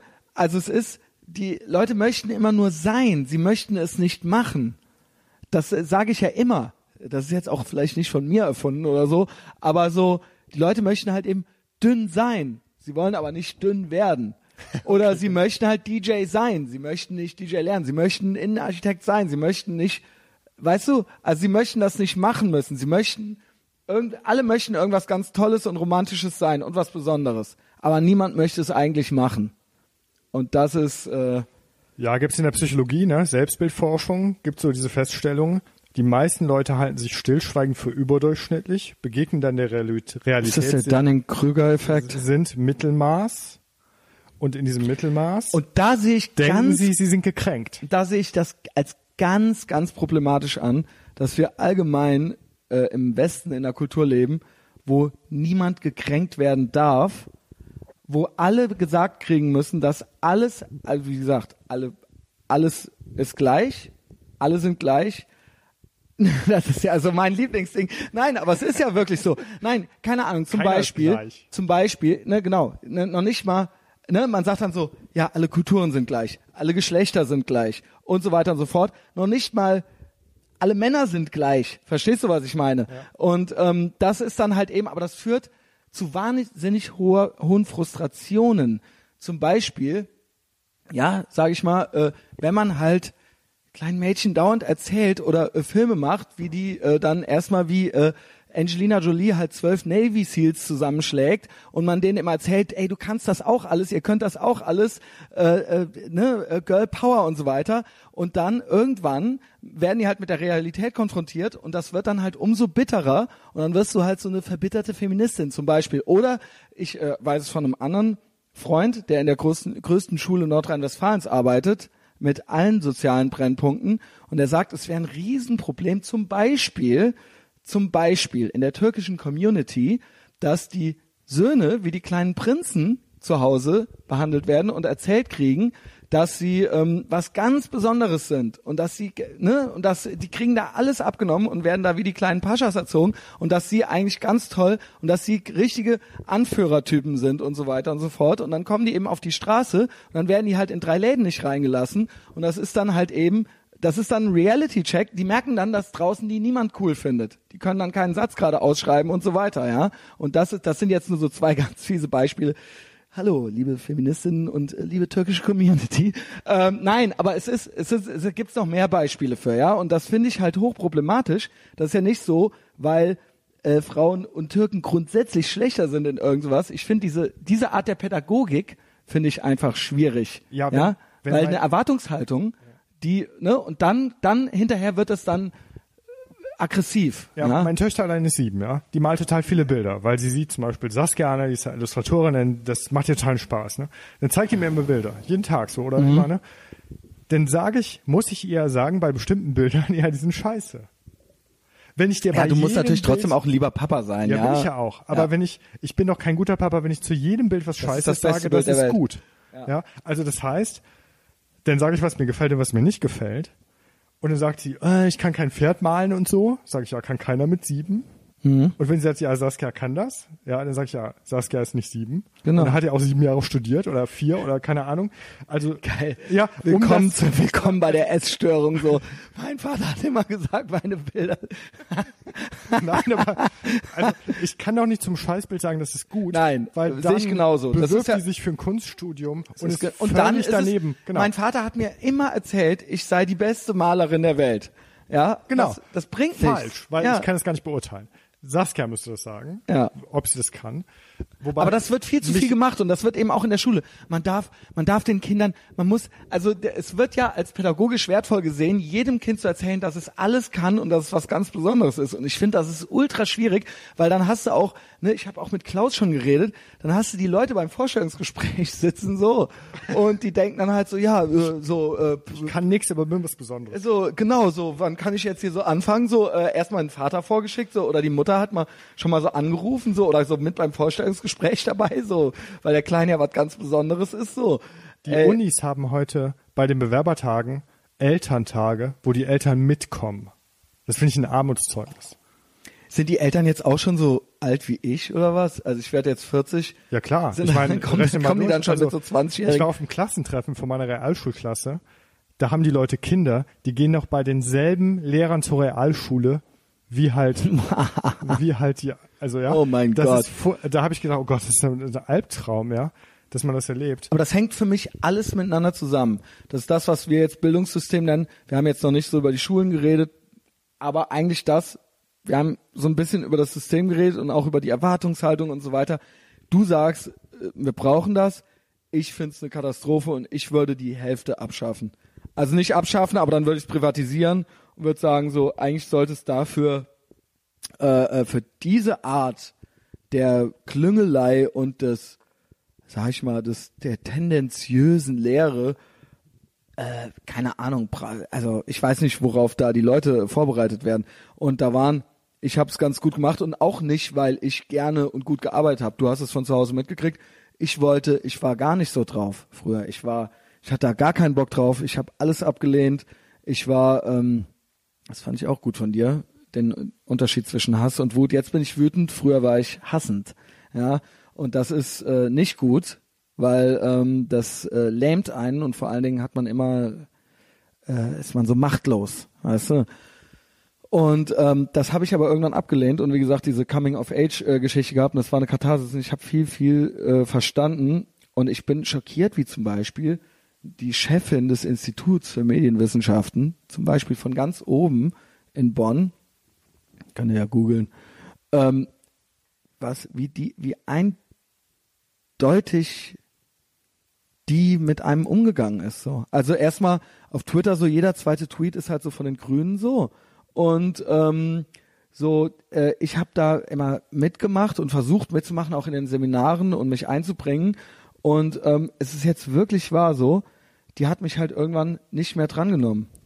Und die hat dann immer gesagt so, ja, ja, gleich, nimm mal einen Finger runter und dann hat die mich nicht mehr drangenommen. So zum ja Beispiel. furchtbar. Und das, äh, und die war, hatte eine eingebildete Art und eine, eine, ähm, das war ganz krass. Und sie hat sich immer damit gefeiert, so, ja, und äh, hier neulich hat sich hier eine bei der Post beworben, da wollten die der nur das und das zahlen. Haha, wir stehen für unsere äh, Studierenden ein, da habe ich denen aber einen Brief geschrieben, da hat die dann erstmal das Doppelte gekriegt oder so, ja.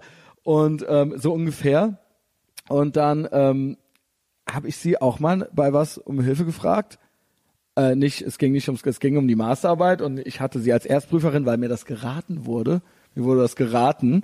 Ähm, und dann habe ich gefragt, ob sie auch äh, einen Brief schreiben könnte im äh, Zusammenhang mit der Masterarbeit an, äh, also Kontakte quasi nutzen könnte. Hat sie gemeint, das müsste ich selber machen. So nach nach drei Wochen so die Mail so beantwortet. Du und das bist halt ich ein halt Mann. Du bist ein Mann ich bin nicht nur ein Mann, ich war nicht nur ein. Mann, ich war äh, ein erwachsener Mann. Ja, ganz schlimm. Genau, ich war ein erwachsener Mann und das war ähm, und ich war ich war zum Beispiel pro Business, ja. Und das geht ja schon mal in, im Internetzeitalter gar nicht. Aber sie verstehen, sie haben das ganze Prinzip, Inter also warum eine Firma wie Facebook und Google, die ich auch kritisch sehe aus anderen Gründen, aber warum die, warum man denen seine Daten geben muss, das haben die schon, wenn die, wenn das schon eine Chefin von einem medienwissenschaftlichen Institut nicht versteht, so, dann bin ich äh, völlig überqualifiziert, äh, überhaupt da zu studieren, ja. Also, so. Über, in, Im Mikrokosmos. Ich Aber finde, weg damit. Und du meinst Also- aber weiter damit, ne? Ich wünsche mir, glaube ich, eine Kultur, wo man ungleich sein kann, ohne dass das abgewertet wird. Also wo man schlechter und besser sein kann, ohne dass man Komplexe kriegt. Also ich Mhm. finde, so ein guter Bildungsraum ist doch so, ein, so eine Möglichkeit, Fehler zu machen und wo sich so Verschiedenheiten zeigen, ohne dass die Leute sofort narzisstisch gekränkt sind. Und Ja. es ist schwer, so eine Atmosphäre zu erzeugen. Manchmal geht das aber. Also da muss man viel arbeiten und den Leuten beibringen, so nur wenn es harte Kritik gibt, dann bedeutet auch Lob ja was. Weil Genau. Das Problem ist ja, allem wenn wir Leben. alle gleich gut sind, dann kann keiner halt auch sehr gut sein und das das kränkt die Leute auch, vor allem die Leute, die sehr viel tun. Ja, weil ich meine, wenn du mehr arbeitest, kommt mehr dabei rum. Da müsste man das halt ist fucking, es ist Ja. fucking Kommunismus. Es ist, ne, es ist ein Bildungskommunismus. Wenn jeder eine Eins kriegt, nur damit, dann ist es die Eins nichts mehr wert. ja genau. Es ist so. Es ist einfach so. Und so ist das, so ist das mit, äh, mit all den Sachen, ja. Wenn alles ständig und immer verfügbar ist und alle quasi gleich gemacht werden, egal ob es mit Noten ist oder äh, äh, mit Einkommen, dann ist alles nichts mehr wert und dann hat man keine Ambitionen mehr und man hat, es gibt kein Belohnungsprinzip, es gibt kein, es gibt keine, wie soll dann jemals eine Leidenschaft entstehen? Man tut immer so, als wären Menschen so ethisch-moralische Wesen, die einfach nur aufgrund äh, der Tatsache, dass es ethisch-moralisch wichtig wäre zu lernen, einfach nur lernen würden. Nein, es muss irgendwo auch hinten was bei rauskommen, dass man das Gefühl hat, irgendwie, äh, ja, dass, dass, dass, dass, dass man was verdient hat jetzt oder dass man sich was erarbeitet hat, ja. Ich meine, da sind Künstler natürlich oft auf der schlechten Seite. Nein, Künstler machen es eben aus sexueller Frustration. Dann machen sie es halt eben, um die Alte klar zu machen. Ja, das ist dann, wenn jeder, wenn jeder jede Alte haben könnte, dann würde es keine Künstler mehr geben. Denk mal Falsch. drüber nach. Völlig falsch, die Theorie, aber Warum? ja, Warum? Ja, weil ich den Zusammenhang von Kunst oder Kreativität So, und Sexualität über Freud, wie du es argumentierst, Nein, nicht es- ganz so eng sehe. ich, ich, ich denke, dass egal ob es äh, welche Ambitionen du entwickelst, der Mensch ist ein äh, Säugetier und im Endeffekt geht's hier um den Arterhalt. Unterm the bottom line ist das. Und ob du Karriere machst oder äh, äh, viel Geld verdienen möchtest oder ob du ein Picasso wirst oder ob du ein oder ob du ein Jimi Hendrix wirst, Grundlage ist erstmal äh, wahrscheinlich in 90 Prozent der Fälle sexuelle Frustration und äh, das ist eben ein oder ob du Sportler wirst. Ne, das hat alles was das ist ja- das, das hat ist ja alles was mit. Hormonen. Das ist Freud. Das ist Freuds Theorie. Also ist nicht nur Freud, das ist das ich wette, dass sich das ich 100 pro suche ich dir morgen bei Google Scholar fünf wissenschaftliche äh, Studien raus aus der Evolutionsbiologie und der Evolutionspsychologie. Ja. Sexual Selection und all das. Aber selbst wenn es so im Hintergrund ist, du machst den Podcast ja nicht, um deine Frau zu bekommen. Du machst ihn Ich habe aus sie- einer Vielzahl von Gründen. Ja, aber das ist einer der Gründe.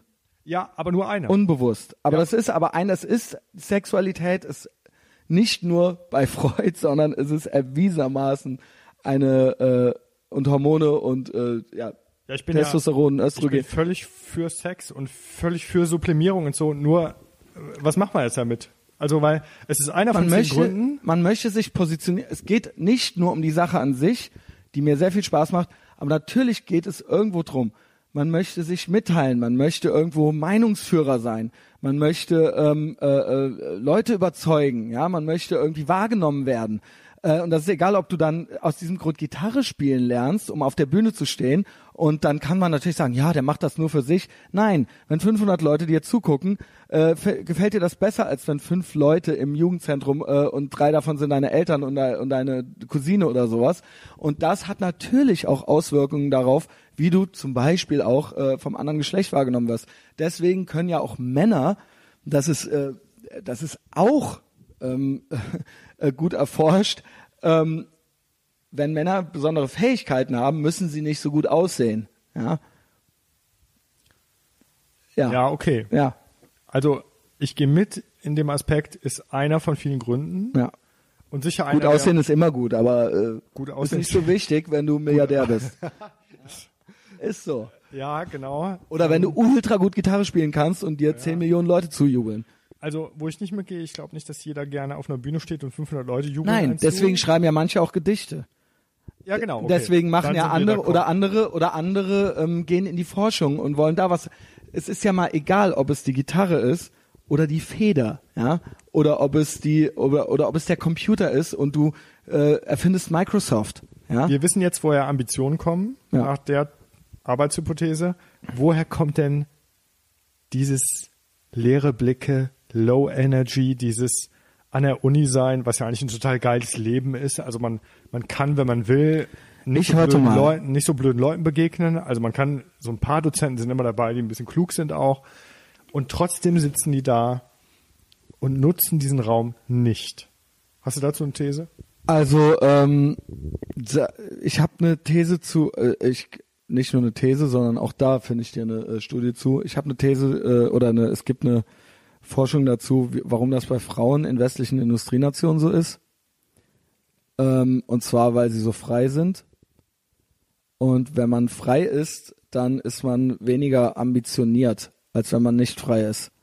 Und äh, es geht jetzt in dem Zusammenhang, du kneifst die Augen zusammen, vielleicht sollte ich ein bisschen weiter vorgreifen. Äh, greifen. es ging immer drum, warum studieren, ne, es geht Gender Wage Gap, warum gibt es die? Ja, weil Männer was anderes studieren als Frauen und andere Lebensentscheidungen treffen, eben dann andere Berufe ergreifen und die werden anders bezahlt, weil es zum Beispiel wahrscheinlich mehr äh, äh, Pädagoginnen gibt und man mit denen die Straße pflastern kann, als Ingenieure benötigt werden oder so, ja, sage ich mal, der freie Markt quasi. Und dann sagt man, ja, aber warum studieren denn Frauen das dann nicht?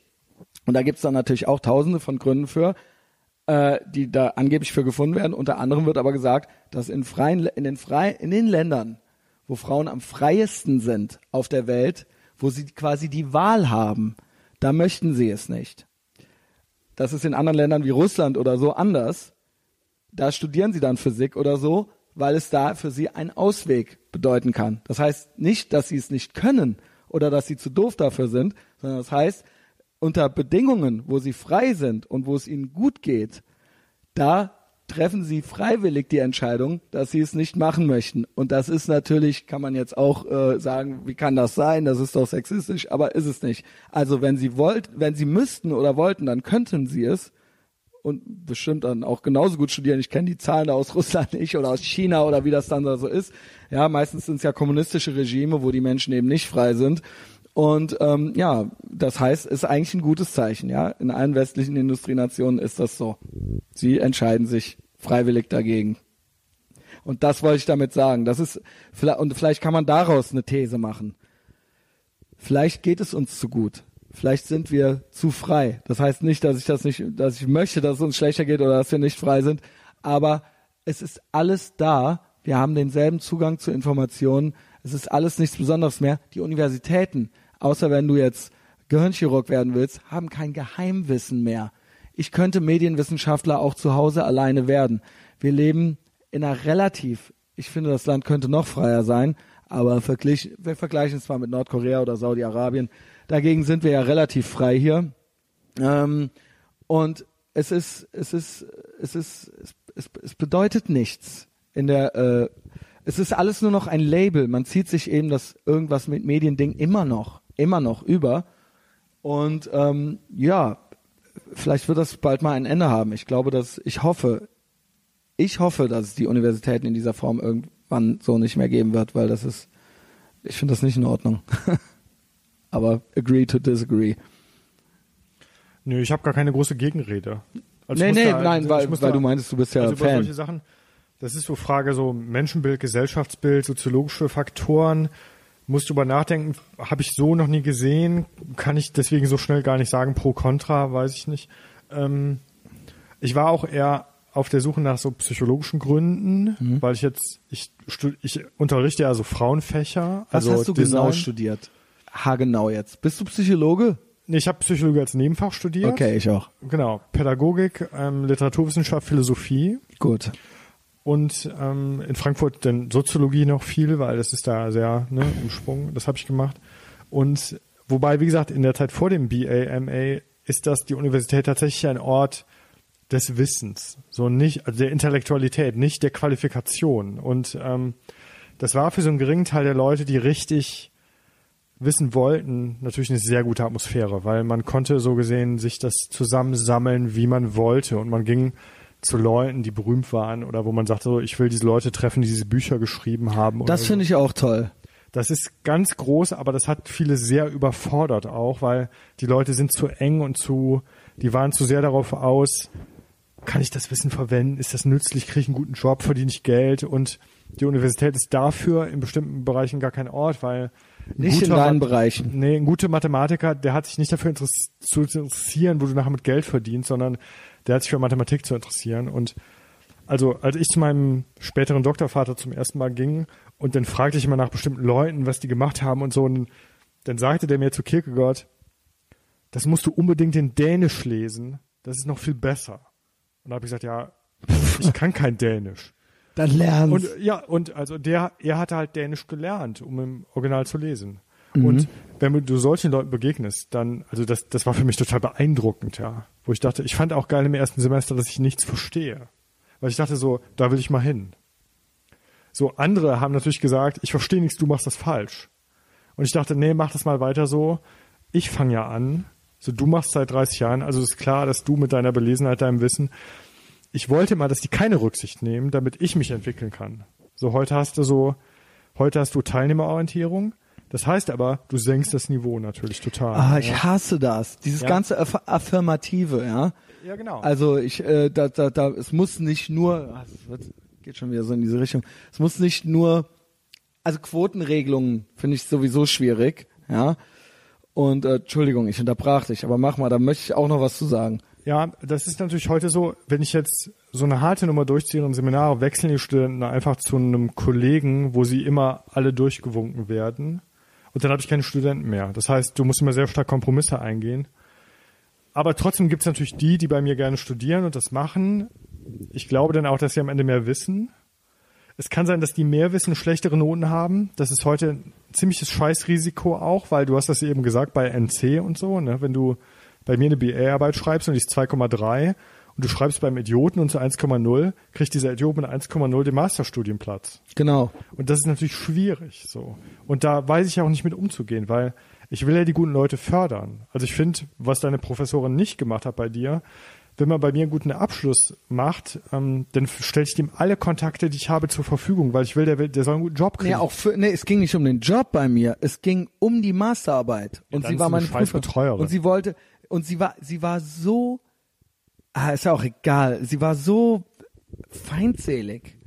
Das habe ich wirklich, äh, und ich spüre das nicht oft. Oftmals spüre ich sogar nicht, weil ich äh, immer denke, ja, äh, also ich merke das oftmals immer erst zu spät, dass die Leute mir gegenüber feindselig sind. Ähm, bei der habe ich das aber direkt gespürt und ähm, äh, das hat mir echt äh, die Augen geöffnet. So, es, es war, es ging ja auch gar nicht drum, dass ich das gut. Ich muss dazu sagen, ich habe eine Masterarbeit geschrieben, komplett auf Englisch und mit mit äh, ähm, wie sagt man empirischem Teil und allem Pipapo, ne? Also äh, über ein Thema, was es noch nicht gab, über Let's Play und äh, das war mit YouTube, mit allem Pipapo halt so, ne? Und das war echt ambitioniert. Ich weiß gar nicht, was ich gekriegt habe. Ich glaube, ist natürlich jetzt, aber im, wenn so ein, wenn so eine Einser, wenn so eine Einser, ich glaube, ich habe 2,0 gekriegt, aber wenn es so eine Einser inflationäres Ding gibt, dann frage ich mich, warum, was, keine Ahnung, warum ist das so eine der schlechtesten Noten jetzt hier so, ja? Und ähm, ja, ich habe das zur Kenntnis genommen, ich habe nicht mehr nachgefragt, ich habe mich da äh, nicht ver großartig verabschiedet, ich war dann da raus und dann war ich da weg, ja, und dann habe ich das auch mal gemacht und habe da auch vieles gelernt, wie gesagt, über den universitär universitären Betrieb, wie die Leute so drauf sind.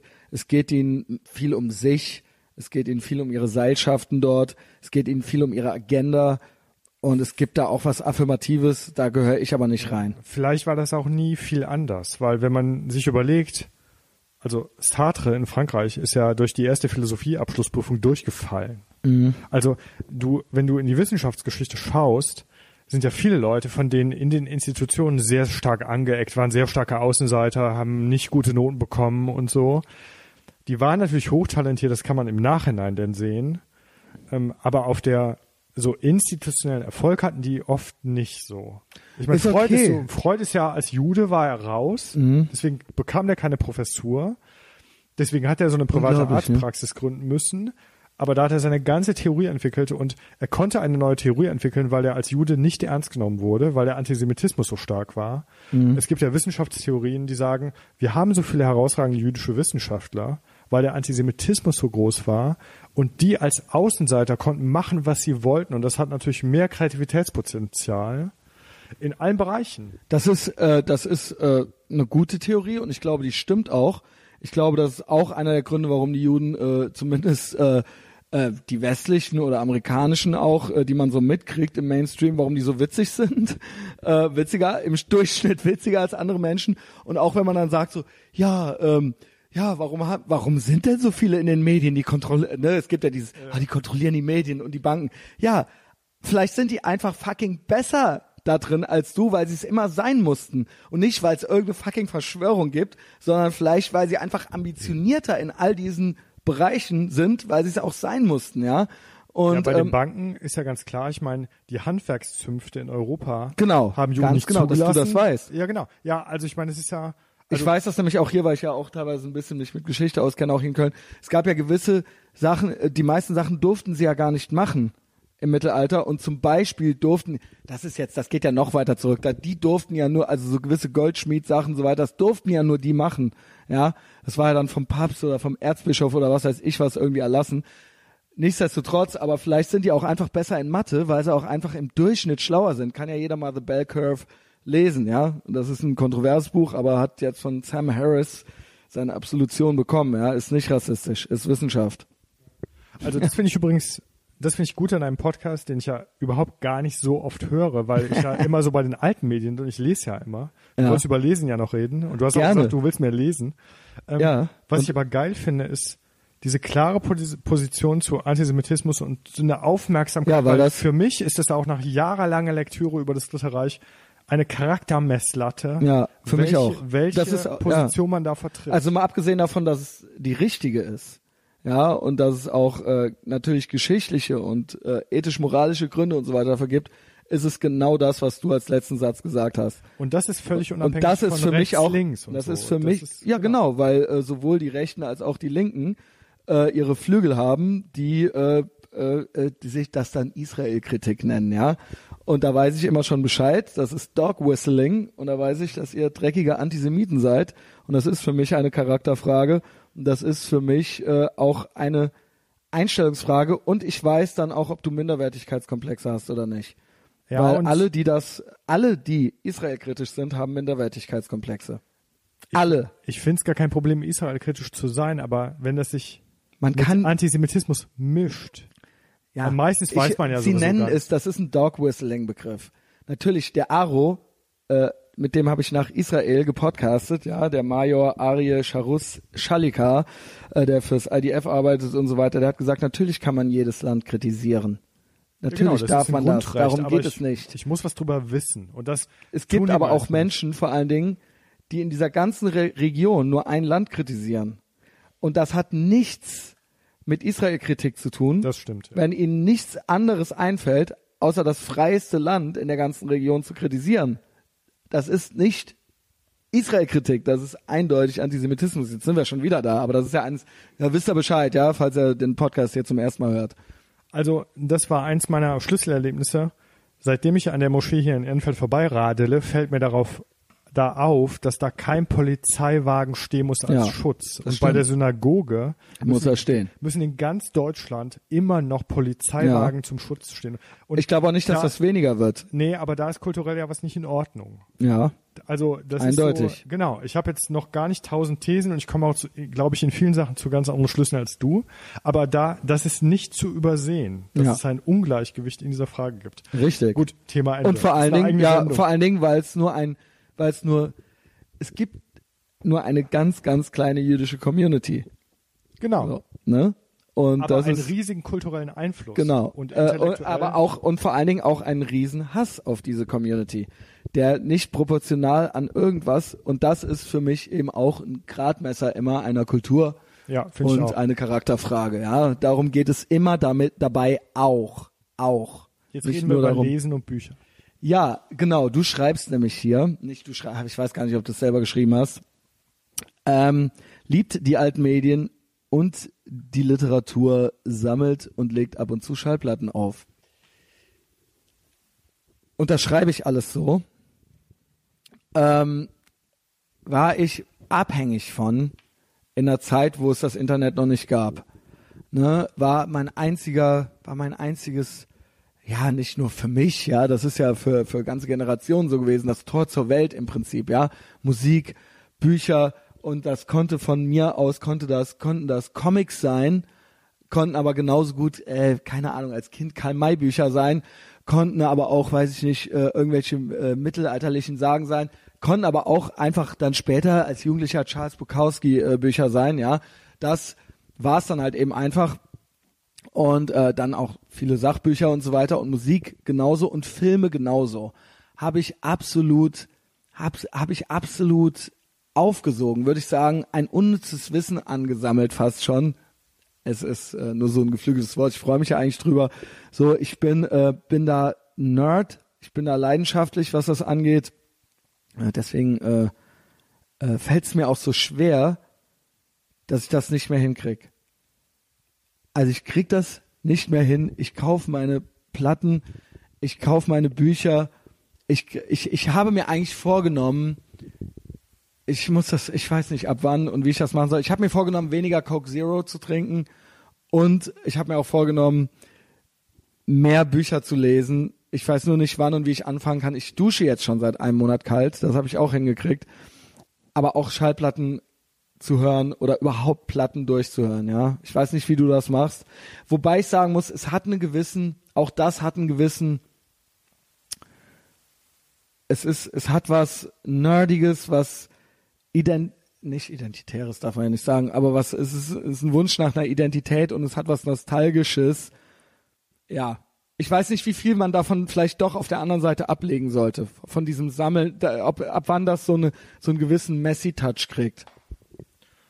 Also ich glaube, wer heute einen, einen Roman aus dem 19. Jahrhundert mit 1500 Seiten und 52 handelnden Personen lesen kann, der ist mehr anti als jeder Hardcore-Fan. Mhm. Auf ja, 100 Prozent ist es jeder mehr anti als jeder Hardcore-Fan Okay. von also Hardcore-Musik. Von daher finde Pornos ich, gehen klar. von daher finde ich heute so, also ich meine, für mich ist das halt keine Frage, weil es so die totale Normalität ist und ich bin ja auch großer Instagram-Fan und ich mag Facebook, ich finde das alles geil. Also ich, ich bin da beruflich jetzt nicht für zuständig, Mhm. aber ich, ich höre gar nicht viele Podcasts, aber ich finde es eine total tolle Kultur auch. Aber es konkurriert für mich überhaupt nicht. Und ich meine, wie man das tut, ist es einfach, also High Energy ist einfach sich hinsetzen, lesen, ja. Genau, Das ich höre aber fünf Podcasts am Tag. ja, okay, ich, in der Zeit, also höre ich ja nicht. Ich Genau. Meine, du machst auch Podcasts, ich mache keine. Ich muss über Bücher reden oder will über Bücher reden. Ich- ich- also lese ich ja. permanent. Aber ich kann beim Podcast noch was an, ich kann beim Podcast hören laufen gehen und das kann ich beim Lesen nicht. Ja, Verstehst du? Ja, aber ich bin ja extrem gegen Multitasking aus vielen psychologischen Gründen oder aus vielen Gründen auch, weil ich mich ja viel mit nicht westlichen Kulturen beschäftige und weil ich viel ja mit Kreativität und Konzentrationsfähigkeit und Konzentration halten mich beschäftige seit jetzt 15 Jahren inzwischen und die Fähigkeit Konzentration zu halten auf einem Punkt. Das fällt mir sowieso glaub schwer. Ist ja diagnostiziert bei mir, ja. Ja, es ist auch nicht nur bei dir, sondern es ist eine Urdiagnose quasi für Aber es ist nicht besser geworden durchs für Internet. unser Gehirn. Unser Gehirn kann sich, also ist permanent abgelenkt, wenn ich nicht daran, wenn ich nicht übe. Also Konzentration hat man nicht, sondern man übt, man übt sich darin. Und dann, da fand ich halt irgendwann geil, das zu tun, weil ich sah so um mich rum, alle können das nicht. Und ich fand es mal gut, Sachen zu tun. Also dein Motto, ich fand gut auf deiner Seite, als ich so, ich habe mit Björn, der mich ja auch fotografiert hat, dich ja auch, da habe ich gesagt, ja, wie kommst du denn auf Christian? Und Björn sagte, da steht Anti, Anti, Anti, das fand ich geil. Und dann habe ich gesagt, ja genau, das fand ich auch gut. Und ich denke jetzt bei den Sachen, die ich mache, die sind auch voll Stimmt Anti, aber. Anti, Anti, nur aus völlig anderen Gründen, als du das Ja. machst. Wir haben eine gewisse gemeinsame Musikvergangenheit, Ja. oder da gibt es ja auch bestimmte Leute.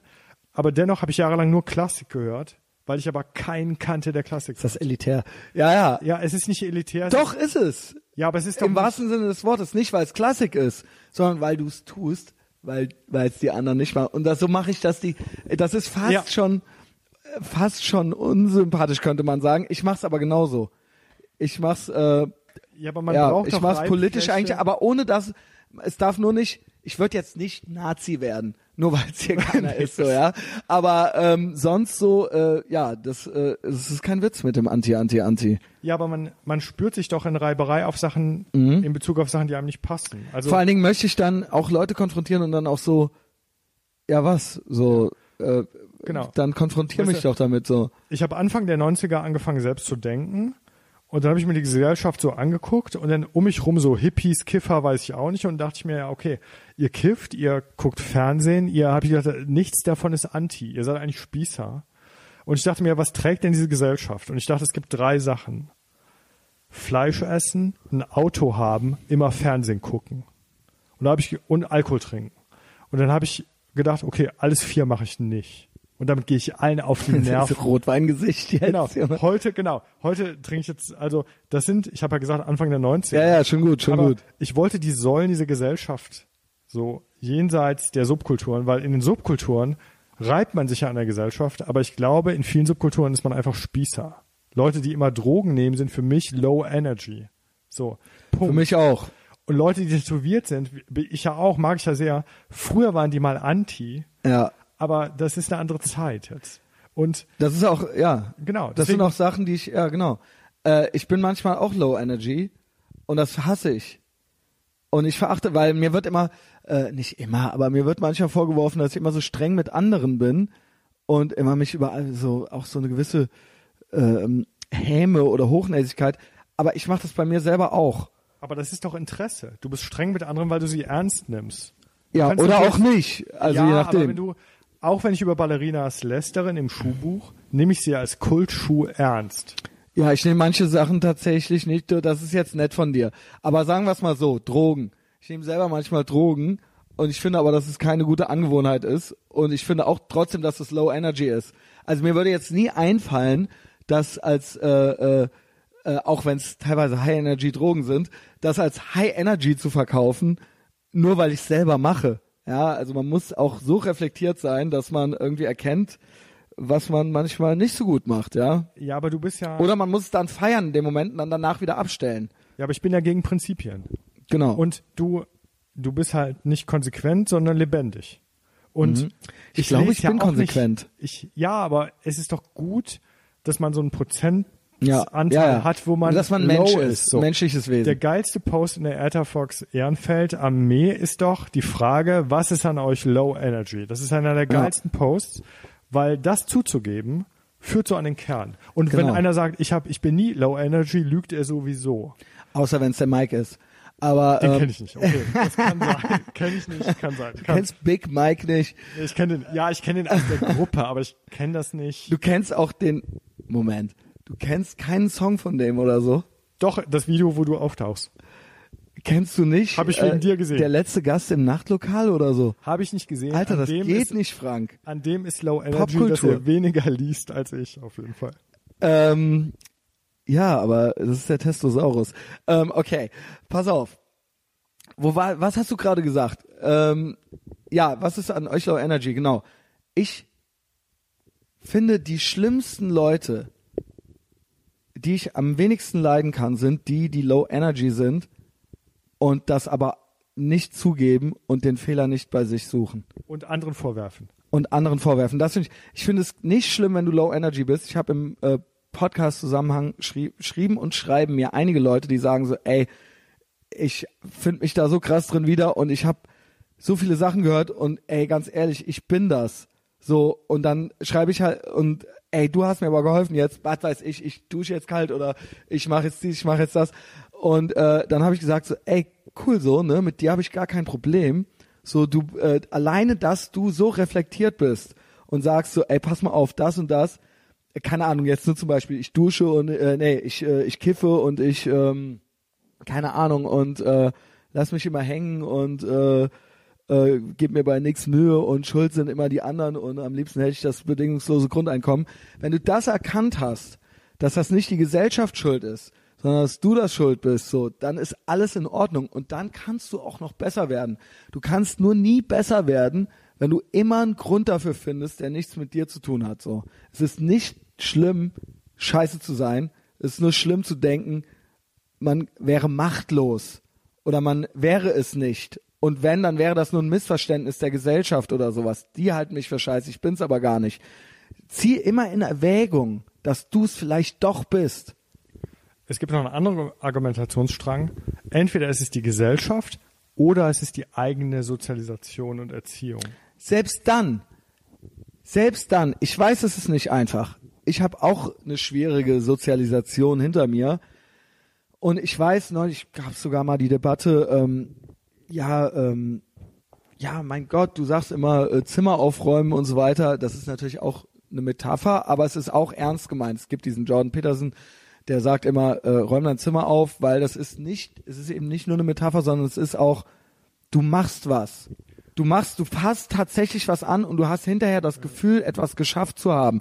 Und natürlich gibt's Leute, die, die äh, sind so klinisch depressiv, dass die nur die Wand angucken sollen. Dann sagt man natürlich, könnte, könnte man natürlich jetzt zu mir sagen, ja Christian, ja, ähm, du sagst das so einfach, die sind eben krank. Ja, aber dann mach ein noch kleineres Ziel. Es nützt nicht, da, da kann dir, das kann dir im Endeffekt kein auf Dauer kein Medikament und kein äh, Arzt oder keinen Therapeut abholen, wenn du selber nicht morgens die, aus dem Bett kommst und die Hose nicht angezogen kriegst, um zu deinem Therapeuten zu gehen, was eigentlich schon die halbe therapeutische Übung ist, das zu machen und diesen Prozess anzugehen, das ist auch jetzt nur so ein Beispiel. Oder ne, geh doch mal in die Dusche und mach mal das kalte Wasser an, so. Ich, das ist nicht schön. Das, niemand hat gesagt, dass es ein Spaziergang wird, so, ja. Aber diese Kleinigkeit, ne, das, das muss von dir selber kommen. Das muss man selber machen und da führt kein Weg dran vorbei. Und wenn du das nicht kannst, dann kann dir niemand helfen. Dann kann dir niemand helfen. Ich finde Aufräumen geil. Ja. Das Buch Formbewusstsein, das vor dem Schuhbuch, endet mit einem Kapitel über Aufräumen. Ja, Gut. Das ist das letzte Kapitel und ähm, es gibt im Zen, also Brad Warner, total geiler Typ, wirst du mögen, Amerikaner, Ex-Punk-Musiker, ist ein sehr Gut, unkonventionell. Amerikaner, Ex-Punk, Genau. wie ich. Ex, genau, ist ähm, dann ein sehr außergewöhnlicher Zen-Lehrer geworden, hat lange in Japan in dieser B-Movie-Filmindustrie gearbeitet. Wie heißt der? Brad Warner. Schenke ich dir zum Warum Geburtstag. kenne ich den nicht? Ähm, Ja, bitte. der hängt besoffen in seiner Punk-WG, dreckig am Klo nachts und engagiert, sich wa wahnsinnig politisch, so in Nicaragua in dieser Zeit und so, ne, die unterdrückten Diktaturen. Und ihm geht plötzlich auf, weil er hatte schon die ersten, an der Uni musste er so einen Pflichtkurs machen, Zen, das war das Einzige, was frei war. Zen-Buddhismus, Zen-Buddhismus, ja. Und das stößt einen ja sehr auf den Alltag und da gibt es ein sehr hohes Verständnis von Formbewusstsein und Aufräumen und Ordnung und Form. Und er denkt, ich will die Welt retten, tausend Kilometer entfernt und schaff's nicht mal, mein eigenes Klo sauber zu halten. Genau. Ja. Und Das ist exakt das. das der war eine Initialzündung für mich, auch für das letzte Buch. Und ich habe den, ich war bei einem Zen-Retreat in Bonn, da war er. Und so, weißt du, diese Zen-Community, es ist halt eine ultra strenge Form. Du trägst ein Kimono, du, jede Bewegung ist koordiniert, du sitzt da, du schweigst stundenlang den ganzen Tag. Und Brett Warner sitzt da und sagt, er hat sein Kimono vergessen und sitzt da in so einem Holzfäller-Shirt mit einem Kiss-T-Shirt drunter und leitet das. Und darum rum nur diese Zen-Mönche, ultra streng. Also ich auch, also ich bin nicht ordiniert, aber ich, ich sitze da beim Kino und denke so, der sitzt da im Kiss-T-Shirt und leitet das an, ja. Und das ist für mich sehr, sehr glaubhaft, weil das mit dem Aufräumen, du sagst das zwar immer so, auch mit diesem Kaltduschen, das Kaltduschen, das ist ja eine Tätigkeit, eine Herausforderung ohne Metapher. Und Genau, alles drei ist geil. ganz genau. Alles drei ist geil. Und vor allem, das kann ich tun. Die Genau. Gesellschaft kann ich durch Labern nicht ändern, Und aber es ich kann kostet kalt nichts, duschen. es kostet nicht mehr, es kostet nicht mehr Strom, es kostet nicht mehr Wasser, weil du es wahrscheinlich weniger drunter aushältst, als es kostet dich nur, du und aber nur du kannst diesen Schritt in die Dusche machen. genau, So. leg den Hebel um. Und es ist eine Delayed Gratification. Ich schwöre dir, du fühlst dich danach irgendwie geil. Ich schwöre es euch. Und das ist mit dem Klo so, das ist mit dem Zimmer aufräumen so. Ähm, Jordan Peterson sagt das eben haargenau so. Du hast es im Zusammenhang mit Formbewusstsein gesagt und diesem äh, Klo. Der hat sagt haargenau dasselbe. Der sagt, ähm, es kann nicht angehen, dass uns Leute, die nicht ihr Zimmer aufräumen können oder wollen, dass die uns erzählen wollen, wie wir die Welt aufzuräumen haben. ja, völlig richtig. Ne? Genau. Und deswegen kein Problem, können wir drüber reden. Vielleicht erklärst du mir was, aber erst räum dein Zimmer auf.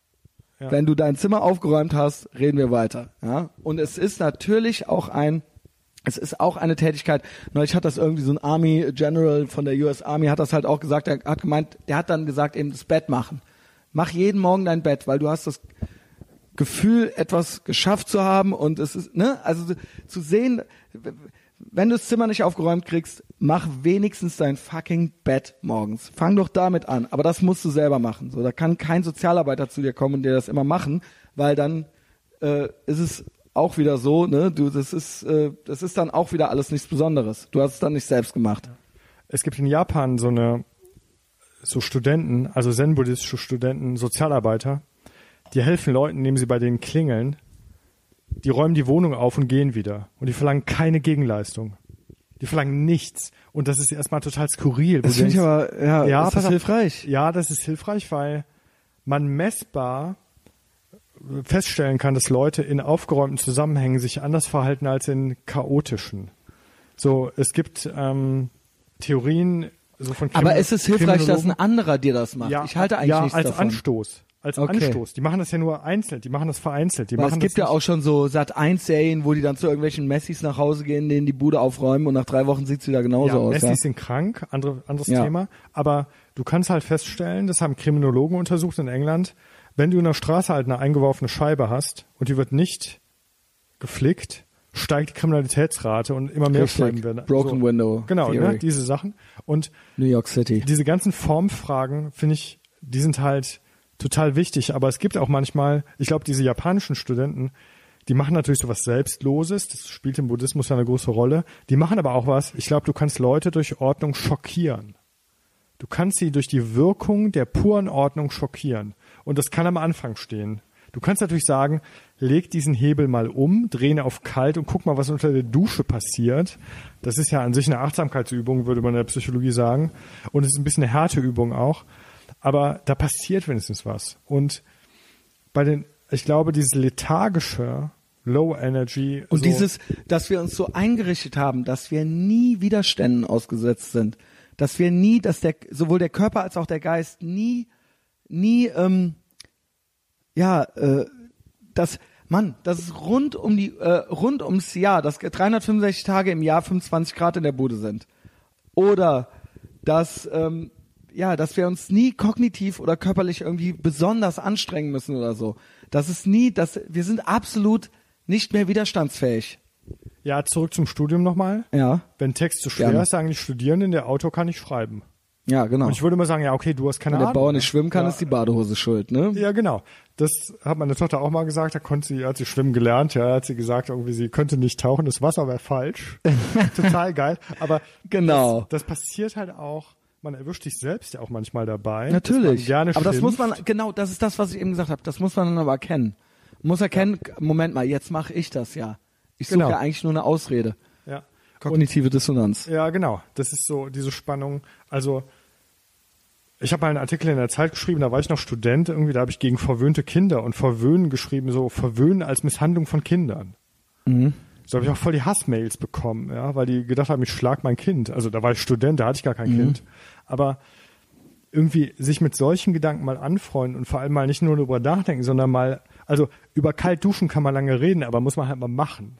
Ja, ma, genau, das Da ist weiß das, man, was was der meine. Kreislauf denn tut, ja. Genau. Mach, mach, mach mal. Mach und du musst und warte nicht drauf, bis einer zu dir kommt und das mit dir macht. Du Ja. du musst und du hast es dann auch selber geschafft. Genau. Und, Und dann auf- kannst du alles schaffen. in Bezug auf Lesen, setz dich hin, lies die tausend Seiten durch. Genau. Jeden Morgen 7 Uhr Schreibtisch, sechs Wochen ist es gegessen. Und nicht so rumnölen, ich habe keine Zeit zum Lesen, da kommen immer Serien und so. Ich habe 92 meinen Fernsehen verkauft. Ich muss es machen, ja. Beste Entscheidung meines Lebens. Ich habe mein Auto verkauft, mein Fernsehen verkauft. Ja, okay, schon nach zwei Jahren hast du mehr gelesen als alle anderen. Ja. Ja, mir entgeht einfach viel, weil ich, äh, das sind tolle Bücher und ich weiß, dass sie toll sind, von tollen Menschen. Ja. Ich fand das äh, geil. Ähm, ich hatte ähm, mit dem vorletzten Buch die, eine Lesung in Hamburg in dem berühmten Tattoo-Studio von, von Tobi Tietjen. Und weil der hatte mir mal geschrieben und er hat da gesagt, ich lese nicht und so, ich habe ein Buch, dein Buch habe ich doch stehen im Tattoo-Studio. Und da waren ganz viele Leute auf der Lesung, die wirklich nicht lesen. Und das war total geil, weil das war eine gute Diskussion auch. Da waren so 15 Tätowierer. Da haben sich in der Diskussion manche darüber beklagt, dass Tätowierungen gesellschaftlich nicht anerkannt sind. Oh mein Gott. Da habe ich gesagt, ja, der Grund, sich tätowieren zu lassen, War ist genau- ja, ist ja weil es- genau ja, der. ja. Wenn du heute willst, dass die Deutsche Bank dich einstellt mit einem Tattoo im Gesicht, dann, also das kann doch nicht sein, ja. Worüber Ja. klagt ihr denn rum? Auf jeden Fall, ich fand es ein super Kompliment. Die Leute haben nachher das Buch gekauft, also Tobi hat reingezeichnet und ich habe signiert. Und die haben sich dann bei mir entschuldigt, dass sie so Idioten sind, die Bücher lesen. Also bei einem Autor, weil Oh ich der erste Gott. war, wahrscheinlich Autor, den sie treffen. Aber ich fand es total gut, weil die haben es dann echt gelesen auch.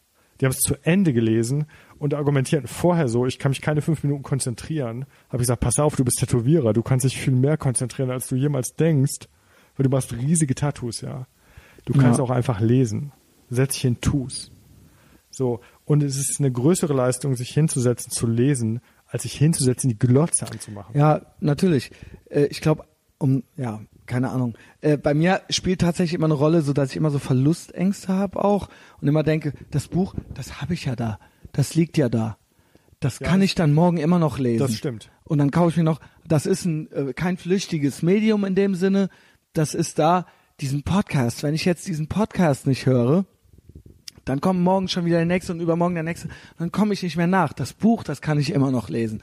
Und das ist natürlich ein Denkfehler. Äh, das, nee, es ist kein Denkfehler, aber es ist Quatsch, weil so. Äh, Ja, du hörst wahrscheinlich aber Podcasts von Leuten, die verdammt viel wissen und verdammt viel lesen. ja, Also und unter anderem. Unter genau, anderem. du musst halt Sachen finden, die dich interessieren. Aber das ist ja gar kein Problem, weil du hast tausend Interessen und das schaffen wir schon. Ich habe Ja, mir das fest vorgenommen, auch mit genau. Musik. Nee, man schafft's nicht, aber ich glaube, es ist auch geil, dass man es nicht schafft, aber man bleibt dennoch dran. So ein Mhm. trotziges, ich lese trotzdem. Also, ich kann nicht alles Gute lesen, in meinem ganzen Leben nicht.